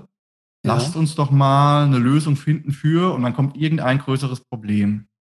Genau. Und am Anfang waren wir sehr stark auf diesem Trichter. Also wir haben mit irgendeinem Use Case angefangen, Projekte beim Kunden zu machen, haben verstanden, was die sonst noch für Probleme haben und haben angefangen, Lösungen dafür zu bauen. Mhm. Jetzt haben wir halt irgendwie ein Portfolio aus zehn Ansätzen. Und der Schritt davon, also die haben dafür bezahlt, ne? Bringt Geld ein, das ist erstmal die gute Nachricht. Aber um sowas skalieren zu können, muss man es ein Stück weit standardisieren. Ne? Also man mhm. muss quasi die Ansätze finden, wo der Bedarf bei vielen Kunden in sehr ähnlicher Form da genau. ist. Okay. Und ähm, in der Phase sind wir jetzt gerade. Also da finden große Workshops statt, schon letzte Woche und diese Woche auch nochmal, wo wir genau uns entscheiden, wie wollen wir das am Markt skalieren und auch mal welche datenbasierte Mehrwerte sehen wir da auf den Prio-Plätzen 1 bis hier zum Beispiel, mhm. ähm, um damit dann auch in, in die großflächigere Vermarktung zu gehen.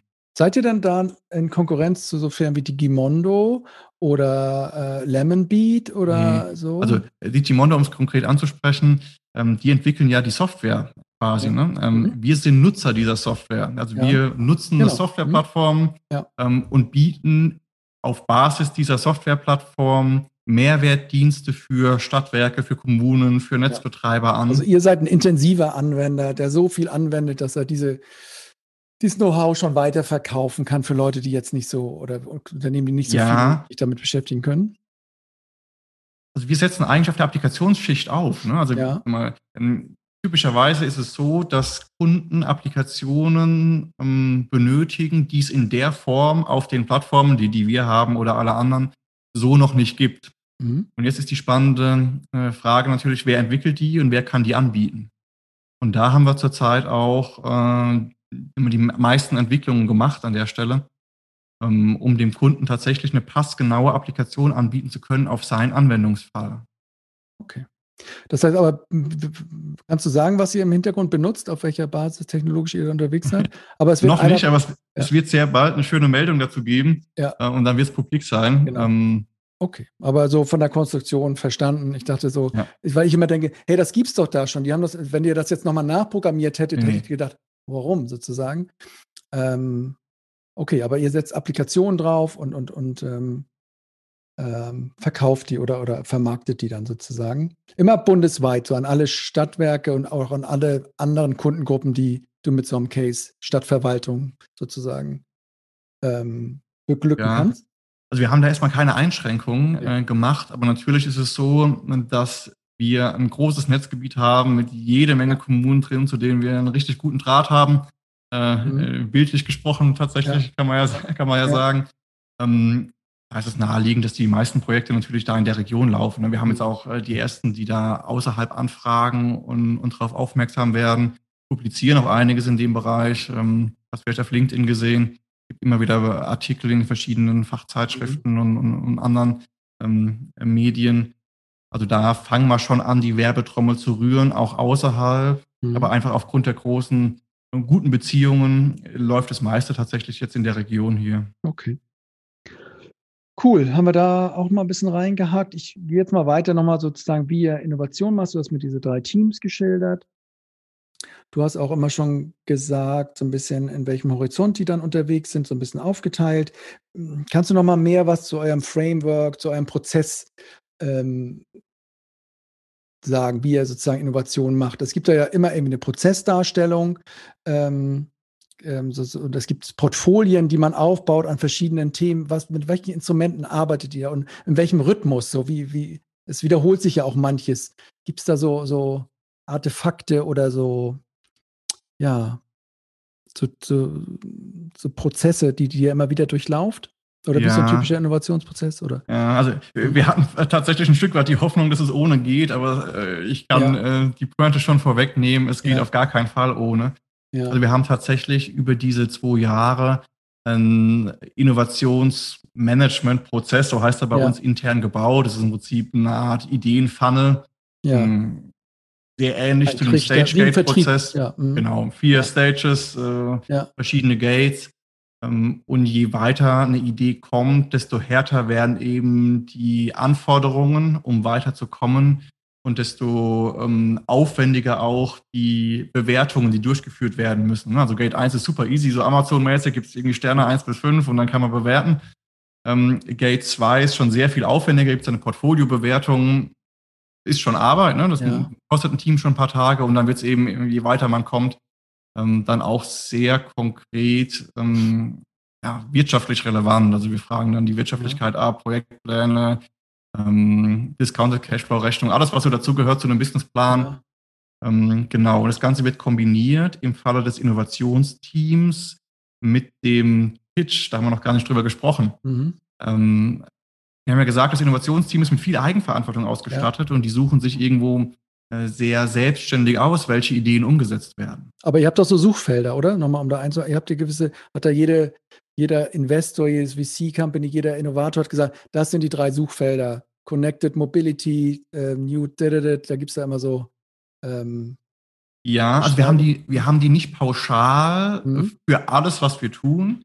sondern wir haben die ein Stück weit themenspezifisch. Also jetzt mal ein ganz konkretes rauszugreifen, ja. ähm, Hackathon. Ja, wir haben einen, Hackathon veranstaltet und veranstalten dieses Jahr die Hackathon Battle Weeks mhm. ähm, online, äh, Online-Format. Über vier Wochen treten verschiedene Teams gegeneinander an und das Ziel ist es, da tatsächlich ganz konkrete MVPs, die direkt einsetzbar sind, von den Vertriebseinheiten oder durch die Vertriebseinheiten zu entwickeln. Mhm. Und da gibt es konkret Suchfelder. Ne? Also haben wir mhm, genau okay. Suchfelder definiert. Mhm. Äh, Wird es auch sehr bald ein cooles Video zu geben, wo die vorgestellt ja. werden. Mhm. Ähm, so. Okay, aber ähm, für euren, also das ist jetzt nicht, dass ihr für eure ganze Innovationstätigkeit sagt, wir suchen in diesen drei Feldern. So habt ihr es jetzt nicht. Nee, so haben wir es nicht eingegrenzt. Mhm. Ähm, um die Geschichte mit dem Innovationsteam fertig ja. zu erzählen, da ist es so, die stellen dann ihre besten Ideen, die nach diesem Innovationsfunnel mit allem, was dazugehört, ausgewählt wurden, ja. ähm, einem Pitch-Gremium vor. Mhm. Wir sagen die Höhle der Löwen dazu. Ja. Wer sitzt da, da müssen, drin? Da sitzen die Sponsoren drin, die das Team eigenständig einlädt. Ja. Mhm. Also die müssen sich überlegen, wer hat ein, Inter ein Interesse an der Umsetzung dieser Idee mhm. und die werden eingeladen. Okay. Also wenn es jetzt klassisch eine E-Mobilitätsidee ist, dann ja. wird man halt die zwei zugehörigen Vertriebseinheiten einladen mhm. ähm, und so weiter und so fort. Okay. Ähm, gut. Ähm, diese Phasen. Wie, wie schafft ihr, macht ihr das auch, dass ihr früh quasi die Teams zwingt, mit dem Kunden zu sprechen, diese Kundenzentrierung reinzukriegen? Also schickt ihr die da gleich auf die Straße und sagt, wenn ihr so eine Idee qualifiziert, dann wollen wir erstmal wissen, welches Problem wollt ihr lösen vom Kunden und ich möchte auch wirklich O-Töne und, und, und Hypothesen haben, die ihr validiert draußen. Macht ihr das auch hart sozusagen mit den Teams? Ja, also extrem intensiv, muss man sogar sagen. Ähm, immer dann, wenn wir Kreativworkshops abhalten, und das ja. machen wir äh, immer Corona-bedingt ein bisschen eingeschränkt, aber in sehr regelmäßigen Abständen, dann gehen die Teams wirklich raus und sprechen Passanten an. Ne? Ja. Das ist total lustig und, und, hilfreich, da mal ein Feedback zu kriegen von Menschen, die überhaupt nicht beteiligt sind, ja? um, mhm. um ein Gefühl zu kriegen. Und viel wichtiger aber, das ist äh, mal sicher eine, eine, spaßige Sache, aber viel wichtiger ist es, wenn die Idee ein Stück weit ausgearbeitet ist. Also ähm, wenn Gate 1 ja. durchlaufen ist und die Ausarbeitung da ist, dann tatsächlich mit Kunden zu sprechen. Ähm, mhm. und das haben wir im Falle Enercloud sehr aktiv betrieben. Da sind dann die Teammitglieder mit den Door-to-Door-Vertrieblern rausgefahren, ja. saßen bei den Kunden am Küchentisch, ja. haben gehört, was die sagen. Wir haben standardisiert Fragebogen entwickelt, die die Kunden ausfüllen und, und mhm. zurücksenden, um Gefühl dafür zu bekommen, was für einen Schmerz haben die überhaupt? Und wie mhm. sehen die denn dieses Thema Energiespeicher? Denn für den Kunden ja. im Gefühl ist es ganz klar, wenn der Speicher in meinem Keller voll ist und ich den Strom nicht verbrauchen kann, dann geht er ins Netz und ist weg. Ja. Mhm. Ja. Die Empfindung dann? und die Sicht, die hat ein Energiewirtschaftlicher, Energiewirtschaftler erstmal nicht. Okay. Ähm, aber das war extrem hilfreich, auch um dieses Produkt so zu designen, wie es jetzt ist. Sind die dann, du sagst Design, sind die dann alle fit in solchen Methoden wie Design Thinking? Also ich meine, das sind ja nicht nur Fragebögen, du musst ja auch eine gewisse hypothesengeleitete, sag ich mal, Herangehensweise ja. haben. Das, das kann man ja nicht mal so eben, geh raus, setz dich an den Küchentisch und dann, ja. dann kommt halt irgendwas zurück, aber nicht, hast du diese Hypothese erfolgreich validiert? Das, das habe ich immer gesehen in unseren Projekten, dass es ganz schwer war, ja, die erstmal sauber zu formulieren, was ist meine Hypothese und dann zurückzukommen, habe ich sie jetzt positiv oder negativ validiert? Also, geht ihr da methodisch auch wirklich ein bisschen sozusagen ja. also, rein oder? Du stresst das Wort Hypothese so, äh, die ja. meisten Mitglieder können das können gar nicht mal hören. So, ja, so oft also haben wir das hoch, und, hoch und runter äh, gestresst. Ähm, aber tatsächlich haben wir da auch viel ähm, auf Coaches zurückgegriffen. Ne? Wir sind mit dem gesamten Team genau. dann auch ein drei Tage oder zwei Tage nach Frankfurt gefahren, haben uns da eingeschlossen in der Werkstatt ja. und, mhm. und, haben genau solche Kreativmethoden mit verschiedenem Fokus ja. erprobt und die Ideen, die am Ende dann, die Top drei Ideen, die am Ende übrig waren, äh, genau mit solchen Hypothesentests und vielen anderen Verfahren, die wir da einsetzen, mhm. ähm, immer und immer wieder hinterfragt. Und das sind auch Menschen dabei, die hängen dann an irgendeinem Punkt und sagen, hey, also ja. ganz im Ernst, ich verstehe, dass ihr die Hypothese so interpretiert, aber ja. das ist es nicht. Ne? Genau. Und da ist auch vieles rausgeflogen wieder. Ne? Also ja. Ideen zu finden ist super leicht. Die Ideen zu finden, wo eine Mehrheit am Ende sagt, nach all den Diskussionen, die, die du jetzt eben gestresst hast, die setzen wir um und ich gehe dafür, das ist ganz schön hart. Ja, genau. Das, ähm, aber es ist, genau wie du sagst, dieses, diese Diskussionen sind so wertvoll, da am Anfang sich Klarheit zu verschaffen. Manche wollen das aber auch gar nicht, ne? Dieses Liebe das Problem. Die wollen, ja, aber jetzt mal, also jetzt haben wir ein bisschen, aber jetzt mal Lösung. Wie, wie kommen wir, das ist ja immer so das alte Mantra, ne?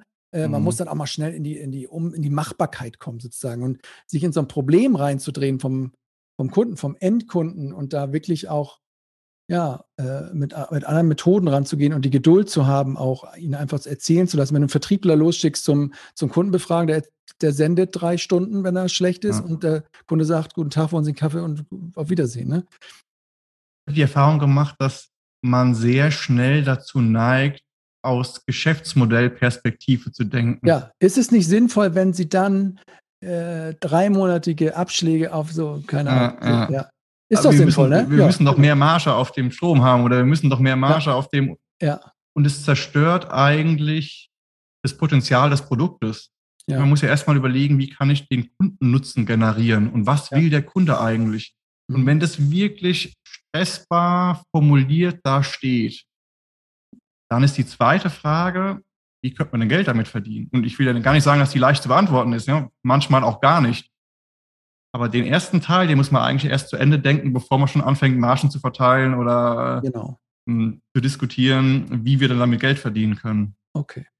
Gut, und dann, dann geht es weiter bei euch, dann baut ihr da MVPs, so wie jetzt, dann geht ihr wieder zum Kunden, dann ändert, dann ging das, dann geht dieser Prozess von vorne los also, und ihr geht so durch Ich habe das ein bisschen vereinfacht und dann gibt es mehrere ja. Pitches und Umsetzungen genau. und Budgetfreigaben und so weiter und so fort. Ja. Aber am Ende ist der Weg von der Idee zum Markt. Genau. Und da haben wir einen Prozess für gebaut, der für uns passt und der kann auch ganz anders aussehen und wird bestimmt ja. auch funktionieren. Aber wir haben da einfach einen Weg gefunden, der auch von der Komplexität akzeptiert wird. Also ja, ja genau. Man, da, man kann ja. damit auch abprallen mit einem über advanceden Vorgehen. Ne? Ja. Nochmal so Thema Innovationscontrolling, das höre ich halt auch immer oft. Ne?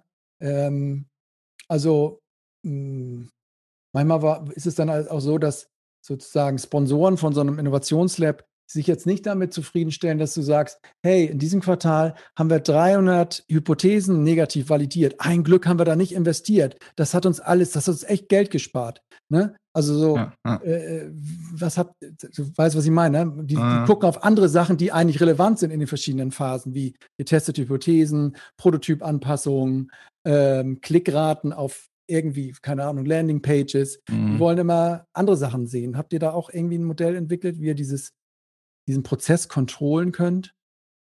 Ja, also wir haben das, glaube ich, ähm, ohne da zu prozessual zu werden, ganz gut im Griff. Wir haben ähm, über der Initiative Digitale Transformation steht ein Transformationsteam. Ja.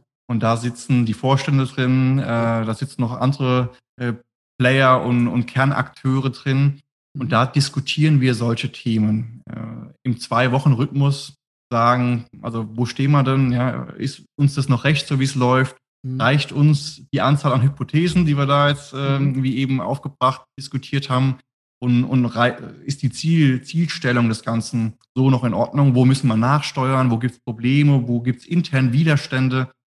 Das Transformationsteam schafft im Prinzip den Rahmen und den Raum, dass die Innovation stattfinden kann und hält den halt auch aus ne, und hält den mhm. offen, damit da was entstehen ja. kann. Und dieses Offenhalten ist gar nicht so leicht. Aber ähm, das gehört dazu. Ne? Also Innovation lässt sich schlecht in Prozesse gießen oder planen. Ne? Man probiert und scheitert und probiert es anders und scheitert und mh, hm, das gehört dazu. Ne? Und je, mhm. je weiter weg vom Kerngeschäft die ist, desto häufiger wird man scheitern, bis sowas mhm. funktioniert. Mhm. Auch weil natürlich ein Stück weit die Welten aufeinanderprallen. Ja? Aus einem bestehenden Kerngeschäft und so einer völlig neuen Social Media App mhm. Aber wie datengetrieben seid ihr denn in solchen Runden? Man muss ja so ein bisschen auch verhindern, dass so Gefühlsbauchentscheidungen dann hier, ich kann mir nicht vorstellen, dass die Kunden das wollen. Ich habe auch in meinem Dorf in der Kneipe gehört, dass meine Mutter würde das nie benutzen. Solche Sätze hat man ja auch immer. Und man braucht ja dann immer quasi eigentlich quasi auch streng datenbasierte, valide Informationen zu verschiedenen, ich sage jetzt nicht Hypothesen, aber zu verschiedenen Ideen in verschiedenen Stadien. Ja. Stresst ihr das? Macht ihr das, weil es auch anstrengend ist, ne, solche Daten zu erheben? Aber eigentlich, ja. wenn man auch immer sagt, wir wollen datenbasierte Entscheiden, datenbasierte Geschäftsmodelle, heißt auch ja, keine Entscheidung ohne gute Daten aufbereitet. Sozusagen. Ja, also äh, sehe ich ganz genauso. Ähm, für mich wird es gar nicht unbedingt unter dem Begriff Innovationscontrolling fallen, weil du das eben äh, aufgebracht hast. Ja.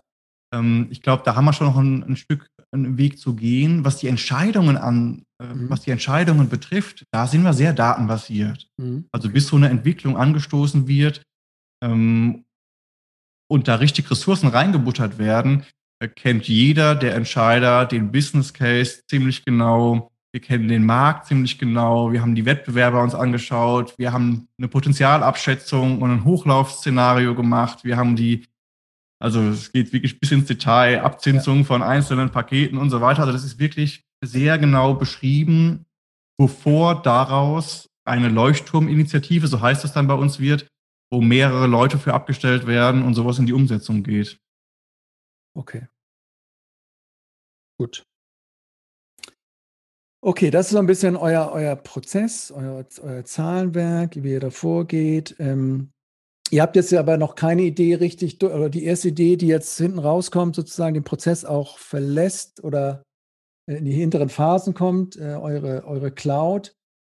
Ähm, ich will darauf ein bisschen hinaus, ihr habt ja jetzt ja noch nicht den Fall gehabt, ihr müsst wirklich skalieren. Ihr müsst meinetwegen ähm, mehr Leute drauf, ihr müsst, wie komme ich drauf? Also so ein bisschen ich habe viel auch geguckt bei, bei der EMBW, äh, die auch bei euch da unten ist. Und da kenne ich ein paar Menschen, die dann immer sagen, es ist ein ganz anderes Business, wenn man vom Startup zu so einem Scale-up kommt. Da muss man Leute austauschen, dann sind die Leute aus den Vorphasen nicht mehr die richtigen. Ich muss das Team neu zusammenstellen, ich muss vielleicht es rauslösen aus der Organisation, von außen verstärken, äh, allen Pipapo. Ähm, hattet ihr schon solche Situationen oder seid ihr darauf vorbereitet? Ja.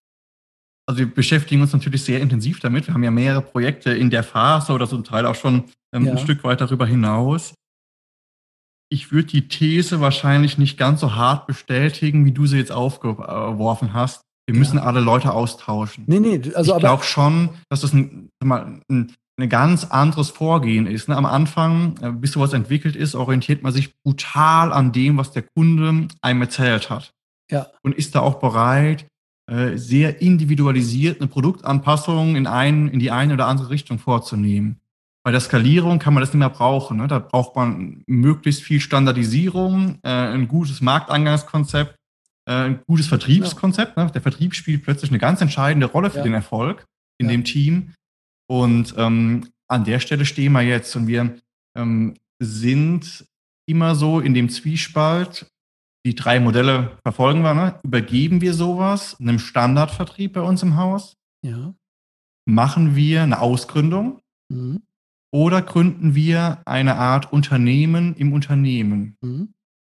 Ähm, klar ist nur, ja. in der Struktur, in der es bisher war, kann es ganz schlecht weiterlaufen. Also, dass wir das Innovationsteam da irgendwie mit beschäftigen, dann sowas durchzuführen, ähm, sehen wir nicht und sieht auch das Team nicht sondern die drei Varianten verfolgen wir. Gut, Ausgründung ist mit dem ähm, Gipfelsprint-Umfeld, das wir ja im Unternehmen haben, relativ gut möglich. Erzähl nochmal das Gipfelsprint-Ding. Gipfelsprint ist äh, der Accelerator der Pfalzwerke, die mhm. äh, Startups genau in dieser Scale-up-Phase begleiten, auch mit Beratungsleistung begleiten mhm. und eben von einem MVP, wenn man so will, an ein skalierbares Produkt heranführen und, und das mitgehen.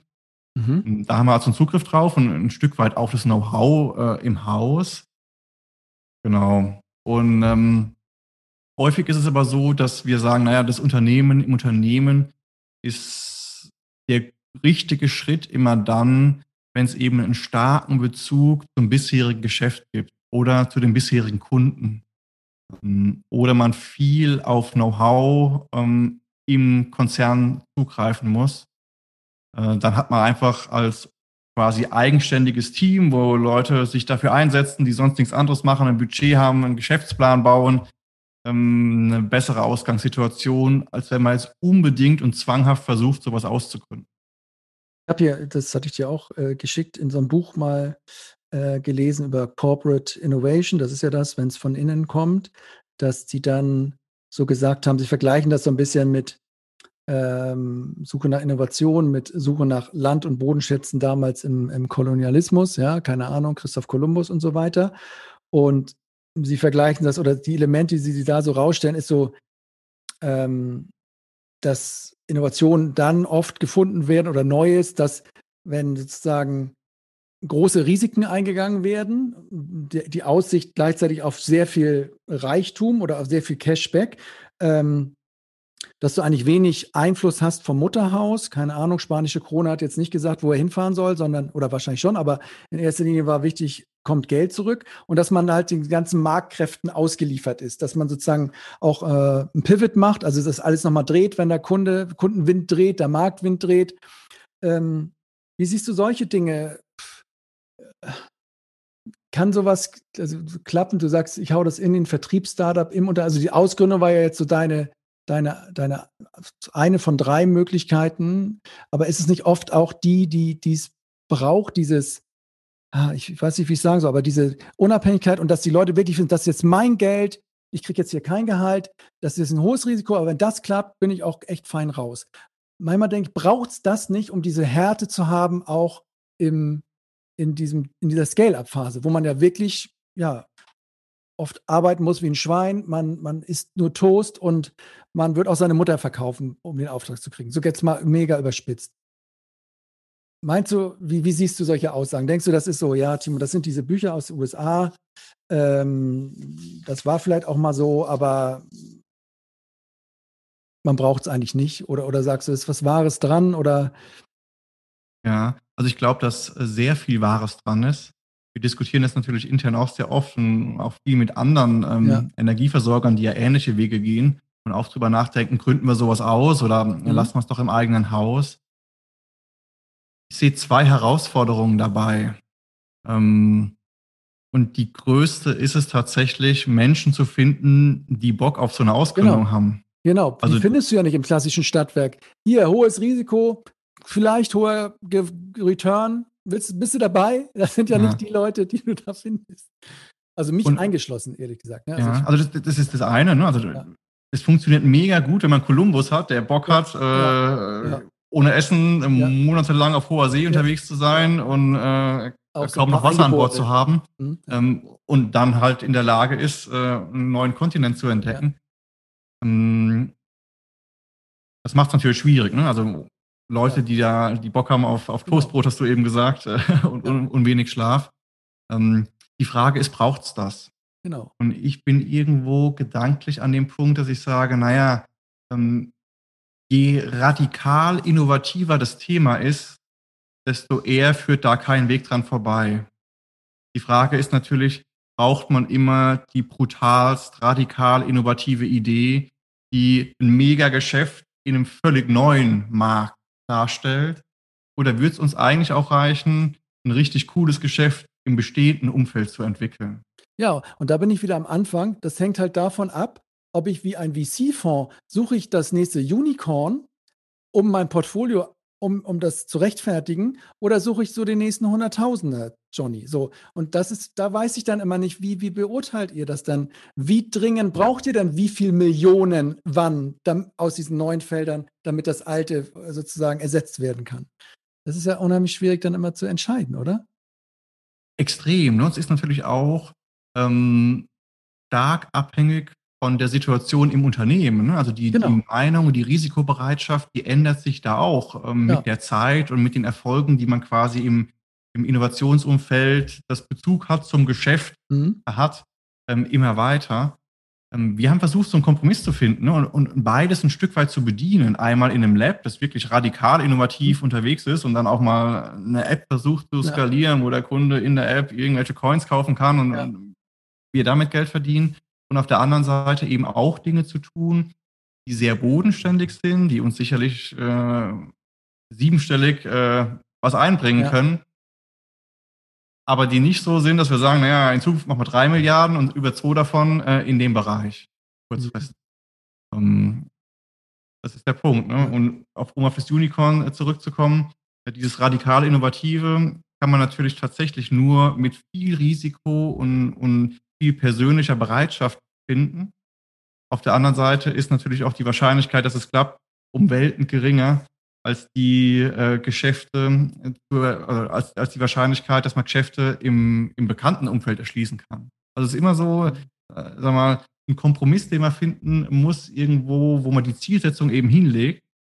Das ist eine unternehmerische Entscheidung, die man treffen muss. Ja. Und ähm, so kann man dann Innovation schon steuern.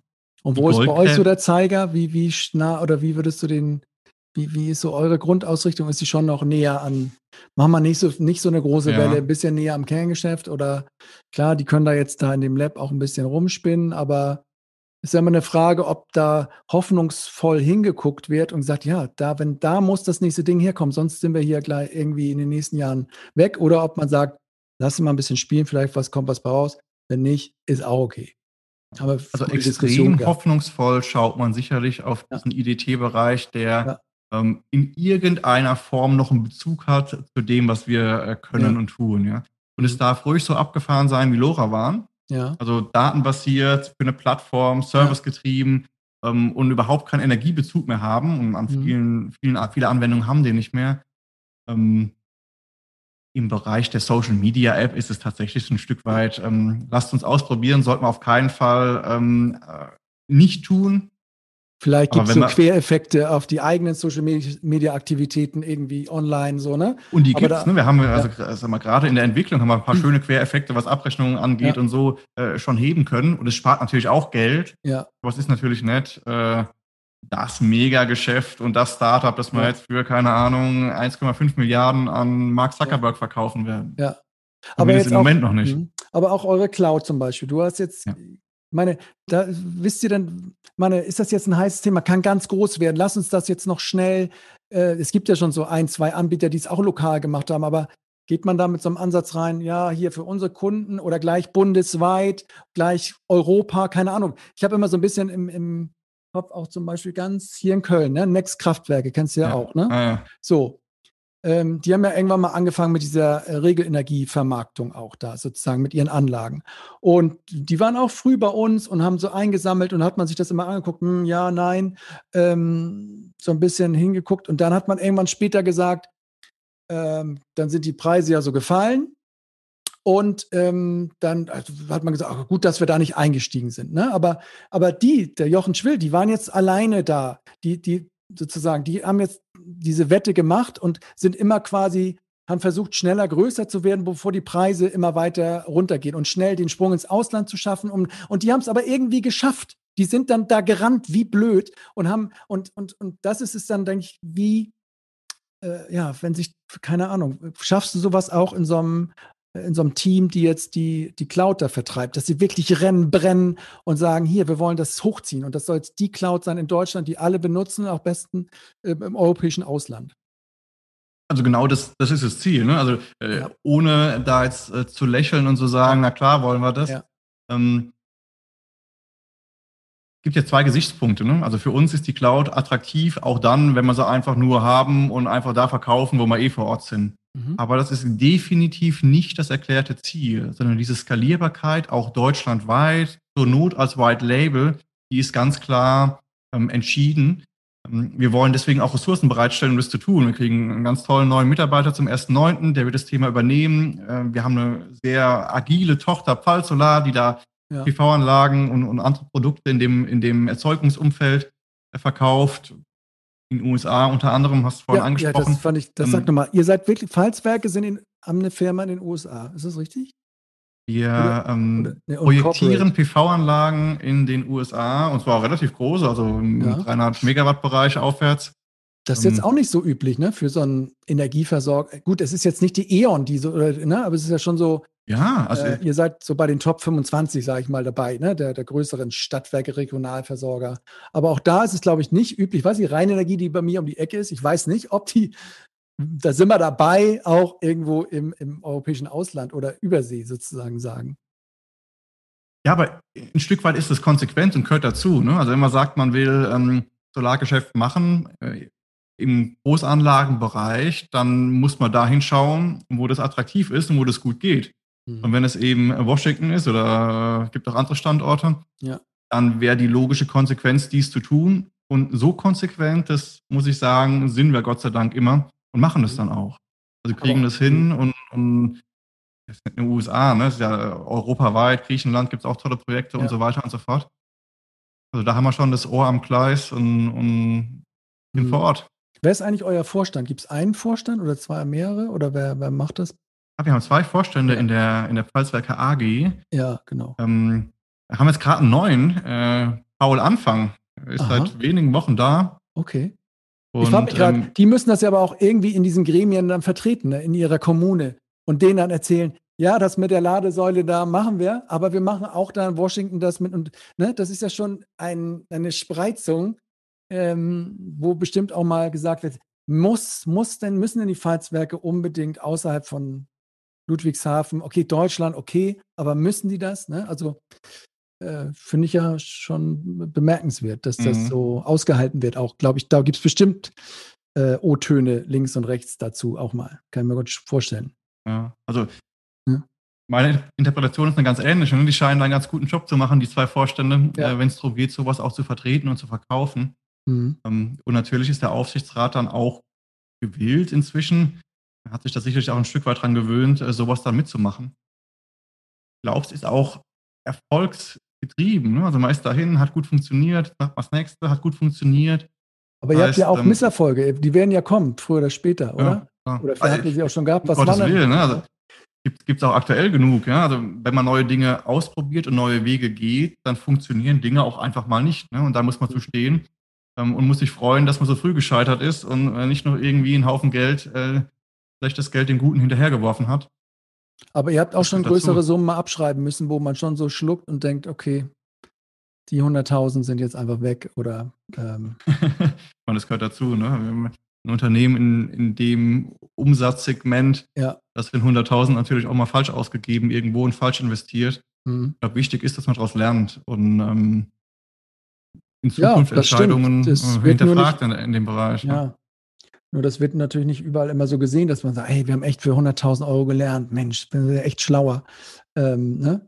Also es, es ist ja absolut menschlich. Ne? Wenn man es Ja. vorher wüsste, wird jeder die 100.000 Euro lieber woanders ausgeben. Ja. Ähm, aber es ist gerade bei mal in der Energiewende, wo sich ja extrem viel verändert, ist ja vieles auch ein Stück weit eine Wette auf die Zukunft.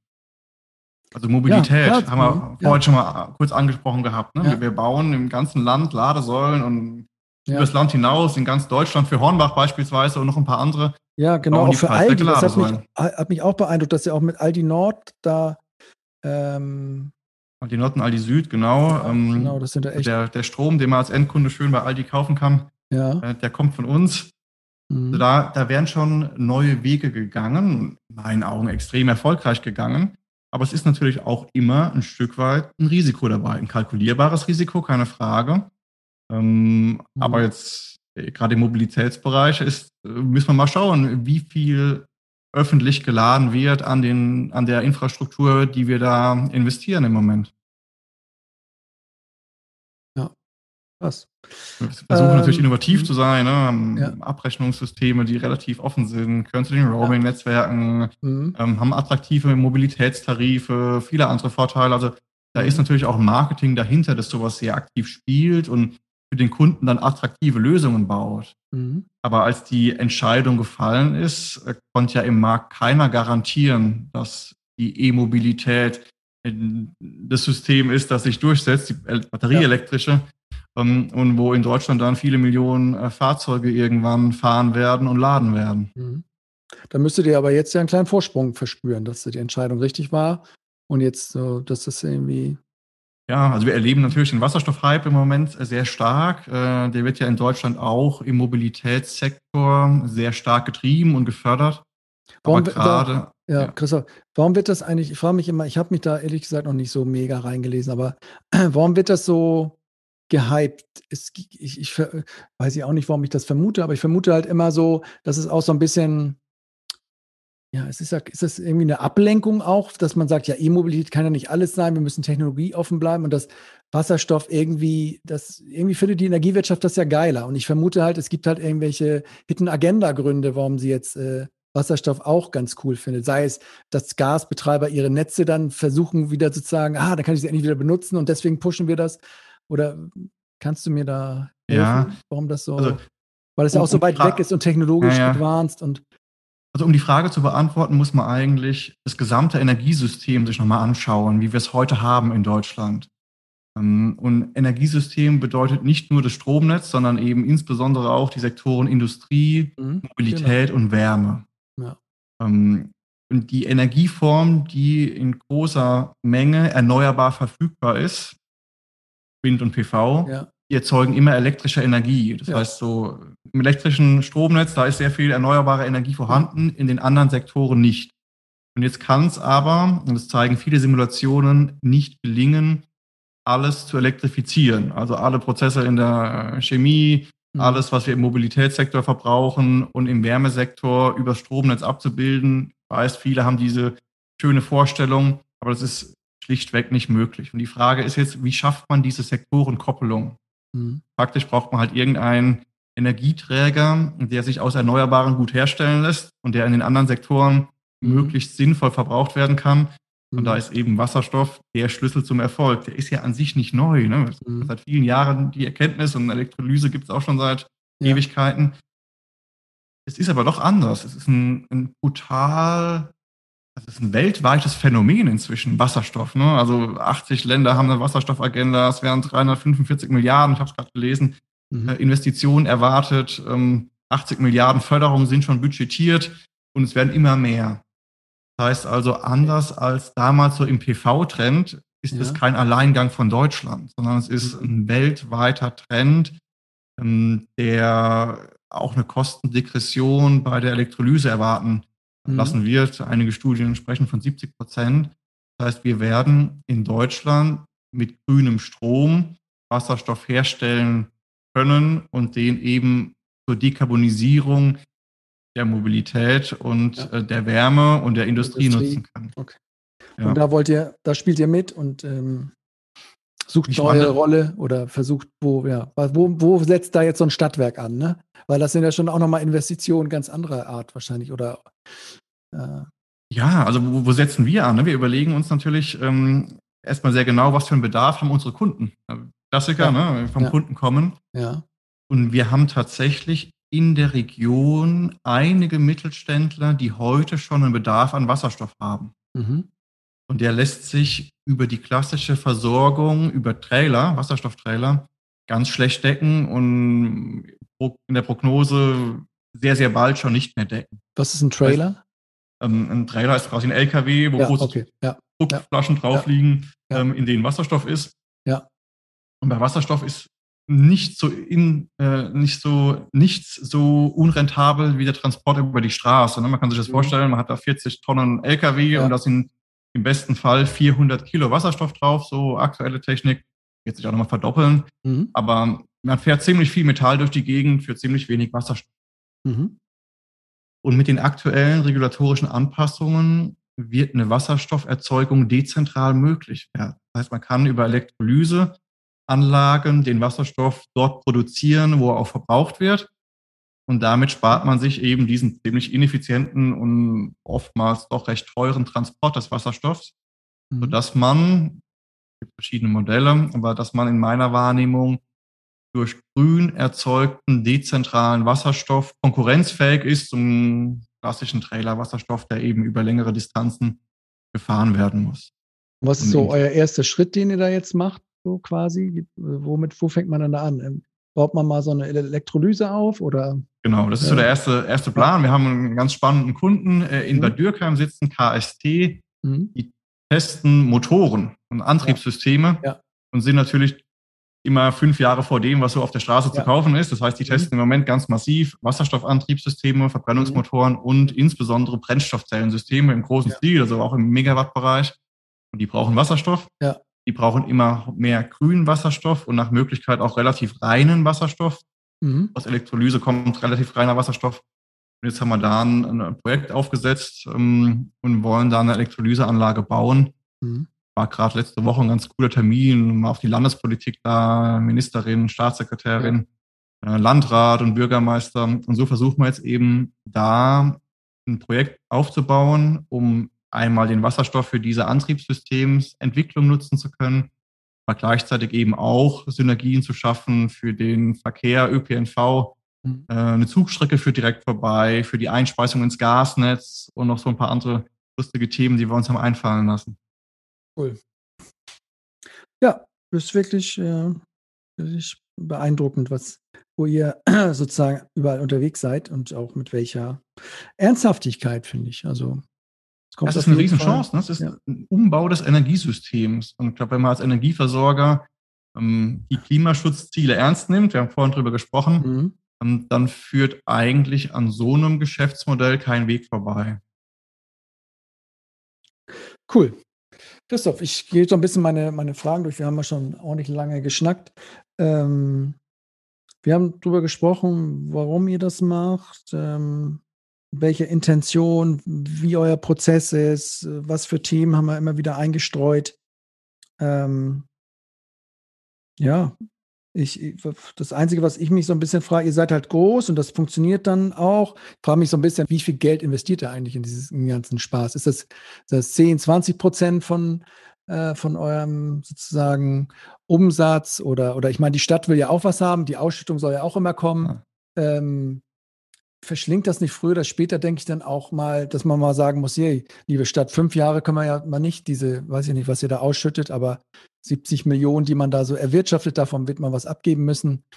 Ähm, ja, frisst euch das, ist, wird das nicht irgendwann auch so groß werden müssen, dass man da äh, ja auch mal so ein paar Nullrunden fahren muss? Also ich, wir, wir, machen die Analysen natürlich sehr intensiv ne, ja. und schauen ähm, auch was gibt man in anderen Branchen aus? Wie viel ja. Prozent des Umsatzes, wie ja. viel Prozent des Apples, wie viel ja. Prozent, egal welche Kennzahl, wir haben es uns angeschaut, äh, gibt man für Innovation aus. Und natürlich äh, reflektieren wir das und spiegeln das sehr intensiv mit dem, was wir tun. Ähm, du hast natürlich recht, ich kann die finale Zahl nicht sagen, ne? aber es ist etwas, womit man sich sehr auseinandersetzt und ähm, auch aktiv immer wieder hinterfragt, wie viel wollen wir denn ja? und wie konsequent machen wir es dann. Ähm, ich glaube, ein Stück weit kann sich Innovation Abhängigkeit, in Abhängigkeit von der Geschwindigkeit auch selbst tragen. Also aus diesem Prozess, ne, mhm. 30 Mann, die da irgendwas machen, da kommen ja Geschäftsmodelle raus, die erwirtschaften wieder Geld. Ähm, das heißt, irgendwo ist es ja schon auf ein Zukunftsgeschäft eingezahlt. Das ist eine Investition in die Zukunft, sage ich immer so gerne. Ähm, und wenn man das so sieht, fällt es einem auch viel leichter, dafür Innovationen Geld auszugeben.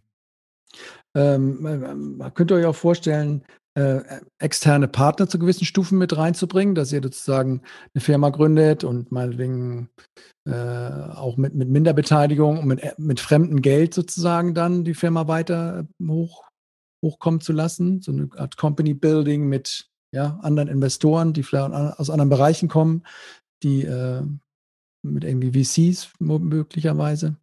Ja, absolut. Ne? Also ja. wir haben Themen, da ist uns jetzt schon klar. Das werden wir nicht alleine schaffen. Das werden wir niemals alleine tun. Chelix wäre ja. so ein Beispiel, ne? wenn wir das groß ja. machen wollen. Als Werke sind die falschen, um da ja. Ja. 50 Millionen in, in, in eine Skalierung im europaweiten oder weltweiten mhm. App-Markt zu stecken, alleine.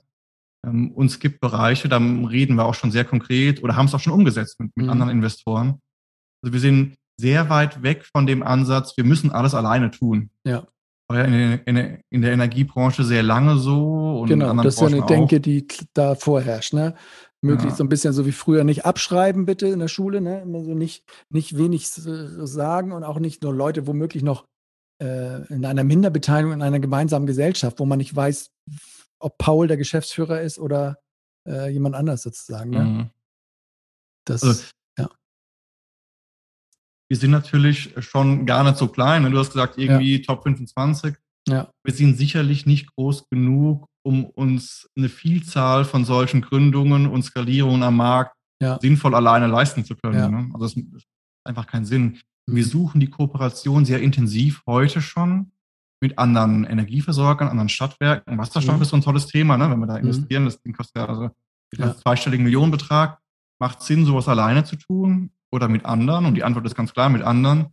Und es ist in anderen Bereichen, im digitalen Umfeld, garantiert auch so. Ne? Also da okay. Ähm, das Gemeinsame sehr viel zielführender für uns.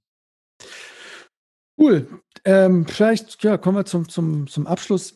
warum machst du das Ganze so? Was treibt dich so an, das äh, bei den Pfalzwerken da zu verantworten, den Bereich? Ähm, was, was, warum machst du das? Ich meine, du wirst wahrscheinlich auch ein bisschen Zeit investieren, die über das normale Maß, äh, denke ich mal, hier und da auch hinausgeht.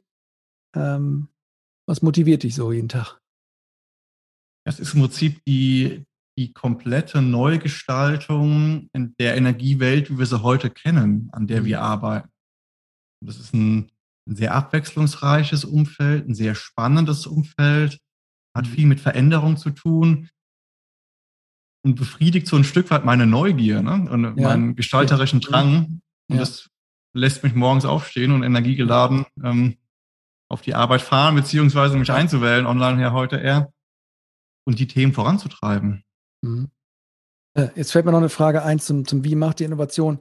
Ähm, wir, hm, wie, wie organisiert ihr euch in diesen, mit diesen 30 Leuten, weil du auch äh, Corona-mäßig gesagt hattest, ja, äh, wie, wie, wie ist der Kontakt, wie, wie, wie stellt man sicher diesen Zusammenhalt? Ich muss sagen, bei uns bei der, bei der Quantum, dadurch, dass wir dieses diesen Scrum-artigen Rhythmus haben, irgendwie Dailies, dann eine, ein Planning, eine Review, eine Retro, hatte man, hat man diese Standardtermine und, und das läuft einfach so, ne? Also, also äh, auch digital hat man die Nähe da, weil es immer klar ist, nach zwei Wochen gibt es eine Review zu den Sachen, die sie gemacht haben, die machen eine Retro und verbessern sich irgendwie. Habt ihr auch solche Strukturen bei euch in der, in deinem Bereich, dass ihr irgendwie so sprintbasiert äh, keine Ahnung, in, in, in Scrum-artigen oder Kanban-artigen Sachen unterwegs seid? Ja, also in den Projekten äh, absolut, ne, in allen Projekten ja. eigentlich. Die sind ja oft auch ähm, Softwareentwicklungsbezogen. Ja. Da ist Scrum natürlich sehr, ja. sehr nah. Mhm. Ähm, wenn es Projekte sind, die ein bisschen weiter weg von der reinen Software sind, dann haben wir so eine abgewandelte Scrum-Version selbst erfunden. Ne? Gibt es dann keine Dailies, sondern äh, Weeklies und, und so weiter und so fort. Aber innerhalb aber gibt's, aber gibt's Retros? Ich finde, das ist immer so, wenn man das weglässt, ist schon ziemlich doof, wenn man nicht so diesen Verbesserungs-Meeting ja, äh, hat. Die machen wir tatsächlich auch, auch ja. in dieser abgewandelten Version oder abgewandelten Form, allerdings sehr viel seltener. Ja. Also ähm, tatsächlich haben wir sie mal runtergefahren auf einmal im Monat. Das mhm. war definitiv zu wenig. Ja. Also wir haben sie wieder auf einen zwei Wochen Rhythmus jetzt äh, mhm. stattfinden lassen und auch wirklich alle eingeladen. Also wir hatten das mal aufs reine Projektteam äh, reduziert Mittlerweile gibt es im Zwei-Wochen-Rhythmus in dem Projekt wieder ähm, Termine, wo dann auch die Projektleitung und andere ja. Betroffene eingebunden werden ähm, und das Feedback da stattfindet. Ja, was läuft gut, was läuft schlecht, was müssen wir anders machen. Ja, aber auch mit dieser strengen Rollenverteilung, dass so irgendwie so ein Product Owner sagt, was machen wir? Das Team sagt, verstanden. Wir sagen, wie wir es machen. Da redest du uns nicht rein. Und der Scrum Master sagt, so, das sind die Maßnahmen, um besser zu werden. Ist das auch so? In der Softwareentwicklung, in den ja. Themen absolut. Ähm, und der klassische Projektleiter mit dem Software-Team ja. führt das auch genauso durch. In der eigentlichen Projektorganisation, ne, wir haben ja, ja auch immer ja, noch dann genau. Abstimmung mit Prozessmanagement und Abrechnung und Vertrieb und so weiter. Mhm. Da leben wir diese Rollen nicht mehr so hart. Mhm. Da gibt es den Scrum Master ähm, und das war es im Großen und Ganzen. Warum lebt ihr das da nicht so hart? Ist das dann, sagt ihr, das ist ein IT-Ding und deswegen fun es funktioniert nicht in den anderen Bereichen? Oder äh, sind die Schnittstellen dann zu schwierig zu der Restorganisation, die nicht komplett nicht so arbeitet? Ja, also ähm, in unserer Erfahrung war das Scrum sehr stark auf die Softwareentwicklung ausgelegt, sodass dann manchmal fast unnötig, unnötige Termine stattgefunden haben. Ne? Man hat sich getroffen, ja. im Projekt war eigentlich alles klar, ähm, hat wenig gebracht. Ja. Okay. Das heißt, da gehen wir tatsächlich würde fast sagen, so ein bisschen unstrukturiert vor. Ne? Mhm. funktioniert, solange du einen Treiber und einen guten Projektleiter hast, der das im Blick hat und, und, und zum Telefon greift, wenn was ist. Ähm, und so macht man das jetzt äh, in dem konkreten Projekt, das so weit weg von der Software ist. Naja, ein, ein Aspekt ist ja immer auch noch dieses Thema, ähm, ja, ich, es gibt ja in diesem Scrum nicht dieses, dieses Push-Moment. Die Leute müssen es sich ja selber ziehen. Du sagst, es treibt jemand, ja, das, da, da höre ich ein bisschen Push raus auch. Ja. Aber die hohe Kunst ist ja, dass die Leute selber sich vom priorisierten Stapel von Aufgaben die Aufgaben nehmen, die sie jetzt machen wollen, freiwillig und ein eigenes Tempo entwickeln sozusagen. Ne? Ähm, und das hat ja auch, hat auch, glaube ich, ähm, auf jeden Fall Vorteile ja. oder kann es haben. Aber also, okay. Hm. Ja, also ist so, ne? Hat, hat ganz klar Vorteile. Ähm, also in dem Projekt ist es jetzt konkret so, das Ding ist entwickelt, äh, ja. im Grundsatz fertig und jetzt geht es darum, ja. wie bringen wir das an den Markt. Ne? Und die Rollen sind ja relativ klar verteilt. Der Vertrieb hat halt die vertrieblichen ja. Aspekte, Prozessmanagement ja. macht die Prozesse. Ähm, das heißt, dass sich Prozessmanagement vertriebliche Themen nimmt oder Kundenservice-Themen, macht keinen Sinn und kommt auch nicht vor. Ne? Das, das ist immer wieder so ein bisschen gebunden an die Struktur, wie sie im Unternehmen existiert, mhm. wenn wir das einbetten wollen. Ja. Und da sind wir so weit weg für Scrum, dass wir gesagt haben, hey Mensch, macht für uns ja. jetzt in dem konkreten Fall keinen Sinn, lasst uns okay. anders bauen, ne? ja. anders machen. Was lernst du gerade, was du noch nicht so gut kannst, lieber Christoph? Gibt's Wow, das ist eine gute Frage. Ich lerne eigentlich den ganzen Tag alles Mögliche. Ja. ja. Ähm, Aber gibt es irgendeinen Punkt, wo du merkst, hey, immer wieder, das ist so ein Punkt, wo ich gerne mal ja, wo ich einfach noch ein bisschen, bisschen brauche, vielleicht auch. Also ich lerne extrem viel in diesen Innovationsprozessen. Mhm. Ähm, also wenn ich jetzt zurückspringen würde, zwei Jahre, äh, würde ich einiges anders machen an der Stelle. Ja, von vornherein, ja. Von vornherein anders machen, ja. Ähm, was, es ein Beispiel, irgendwas, was du, was, was ihr früher gemacht habt, wo du heute sagst, Alter. Ja, ja, also äh, Beispiel, wir haben am Anfang extreme Bauchentscheidungen getroffen, welche Ideen ja. kommen weiter, welche nicht. Ja, wir hatten überhaupt keinen Prozess, um sowas zu bewerten. Mhm. Dann haben wir da ja. Business Cases gemalt und die verglichen. Also, ja. also wirklich, heute würde ich sagen, ein Stück weit stümperhaft. Ne? Ja. Ähm, interessant. Ich glaube, die richtig guten Ideen haben wir trotzdem erkannt. Ja. Aber alles, was danach kam, war völliges Durcheinander. Okay. Ähm, das würde ich auf jeden Fall anders machen. Also ich würde ein mhm. Stück weit früher ähm, mir Kriterien überlegen, wo will ich hin und wie mhm. schaffe ich es, die Ideen zu finden. Und gibt es jetzt aktuell aber noch Sachen, die du noch lernen musst, wo du sagst, hm, also das ist ja jetzt so rückblickend sozusagen, aber ja. keine also Ahnung. Im, im Moment ist man ganz äh, stark das Thema, und da muss ich ganz stark das Thema äh, lernen, wie man in diesem Konzern neue Geschäftsideen skalieren kann. Ja. Wenn die weg vom Konzern sind, ist das eine andere Sache. Ja. Aber das, was du vorhin angesprochen hast, ne? wie, wie geht es denn, wenn der Bezug zum Konzern da ist? Ja. Und dann ist die Ausgründung keine so richtig coole Option, weil dann, keine Ahnung, äh, der Kundenstamm, das Abrechnungssystem, die Ansprechbarkeit nicht mehr geht. Ne? Wenn, wenn das Produkt verknüpft ist mit der Konzernaktivität, und da haben wir einige, wie wir es schaffen, das da drin zu skalieren. Das ist schon eine echte Herausforderung, wo ja. ich an vielen Stellen auch noch gar nicht so richtig weiß, wie es optimal funktioniert. Ja. Das müssen wir jetzt einfach ausprobieren. Einmal hochkrempeln, drüber sprechen, ja. Ja, Wege finden. Ja. Ähm, also da kann ich dir dieses Buch, weiß ich, ob du es kennst, dieses Corporate. Also ich, ich habe schon gegoogelt, nachdem du es äh, hier geschickt hattest. Schaue ich mir sehr gerne an. Ja, also die haben mal so ein paar Modelle, auch wie, wie, wie das von innen funktionieren kann. Natürlich gab es auch diese, diese Metapher mit diesem Kolumbus, aber es gibt da, also es ist jetzt nicht nur so extrem äh, äh, geschrieben, aber so ganz gute Beispiele auch von, von, von Leuten. Ein bisschen älter so auch, aber vielleicht gibt es da nochmal den einen oder anderen Impuls. Apropos Bücher, gibt es irgendwas, was dich noch inspiriert von außen? Bücher, Leute, Organisationen, irgendwelche Vordenker, keine Ahnung, Leute, die du einfach nett findest, geil findest oder die dich irgendwie inspirieren? Also ich schaue unheimlich gern äh, rüber zur EWE. Das Echt? sind ja Nach einige oben? kreative Köpfe. Ja, ja, ich habe da einen ganz guten Draht aus meiner ja. früheren äh, Tätigkeit heraus. Ja. Ähm, die haben ja so eine Digital Factory gegründet. Ähm, ja. Was war das? Die haben, oder die haben doch, ich, was mich beeindruckt hat, dass sie sich an so einem Company Builder beteiligt hatten in Berlin. Aber ich weiß nicht, ob sie das auch schon wieder eingestellt hat, weil das ist ja auch ein bisschen durch, durchgeschüttelt worden, sage ich mal, die EWE, ne? Ja, absolut. Ne? Also äh, weiß ich ehrlich gesagt auch gar nicht, ob der noch äh, äh aktuell ist.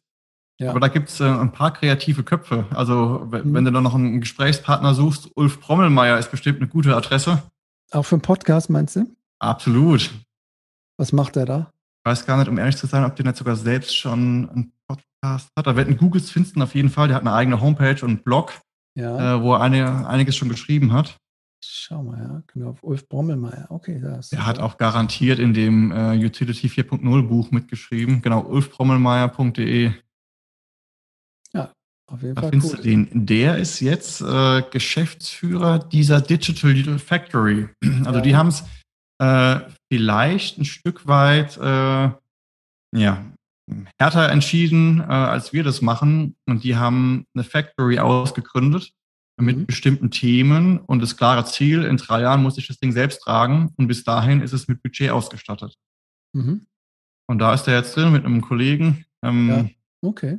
Und da und guckst du nochmal hin. Ich finde es cool, auf seinem LinkedIn-Profil sagt er, begeistert für Innovation im Bereich Energiewirtschaft, zahnärztliche Abrechnung und Coaching. Dieses zahnärztliche Abrechnung, Das finde ich interessant.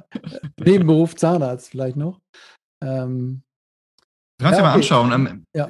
Mhm. Ich suche den Austausch an vielen Stellen ne, zu anderen Energieversorgern, um so ein Gefühl dafür zu bekommen, was machen die eigentlich und was geht ja. richtig gut bei denen mhm. und was geht richtig schief. Ja. Und ein okay. Stück weit zeigt es auch, dass mit dem, was wir machen, wir schon relativ gut sind. Mhm. Und relativ ja. weit sind auch am, im, im Marktangang. Ja. Ähm, und andere Dinge, die wir wirklich lernen können. Jetzt sprechen wir auch mit zwei von denen, ob wir gemeinsam was machen wollen, äh, was du ja. vorhin angesprochen hattest. Also passiert schon vieles. Ja, wo du sagst, was ihr lernen müsst. Ne? Ich gucke natürlich auch immer mal in der Recherche vorher auf dieses Arbeitgeberportal da, ne, dieses Q0. Ja. Ähm, klar, das ist natürlich alles sehr, wie so, wie es halt so ist im Internet, im Social Media Bereich. Es kommt halt immer so ein bisschen durch, dass es schon noch, was stand da, schon noch starkes pyramidales Denken so gibt hindert so ein bisschen am agilen Arbeiten, wahrscheinlich so im Restkonzern, die Entscheidung der Führungskräfte so wenig transparent und dass die Unternehmensleitung nicht so, nicht so direkt zu den Mitarbeitern so spricht oder der Kontakt da ist.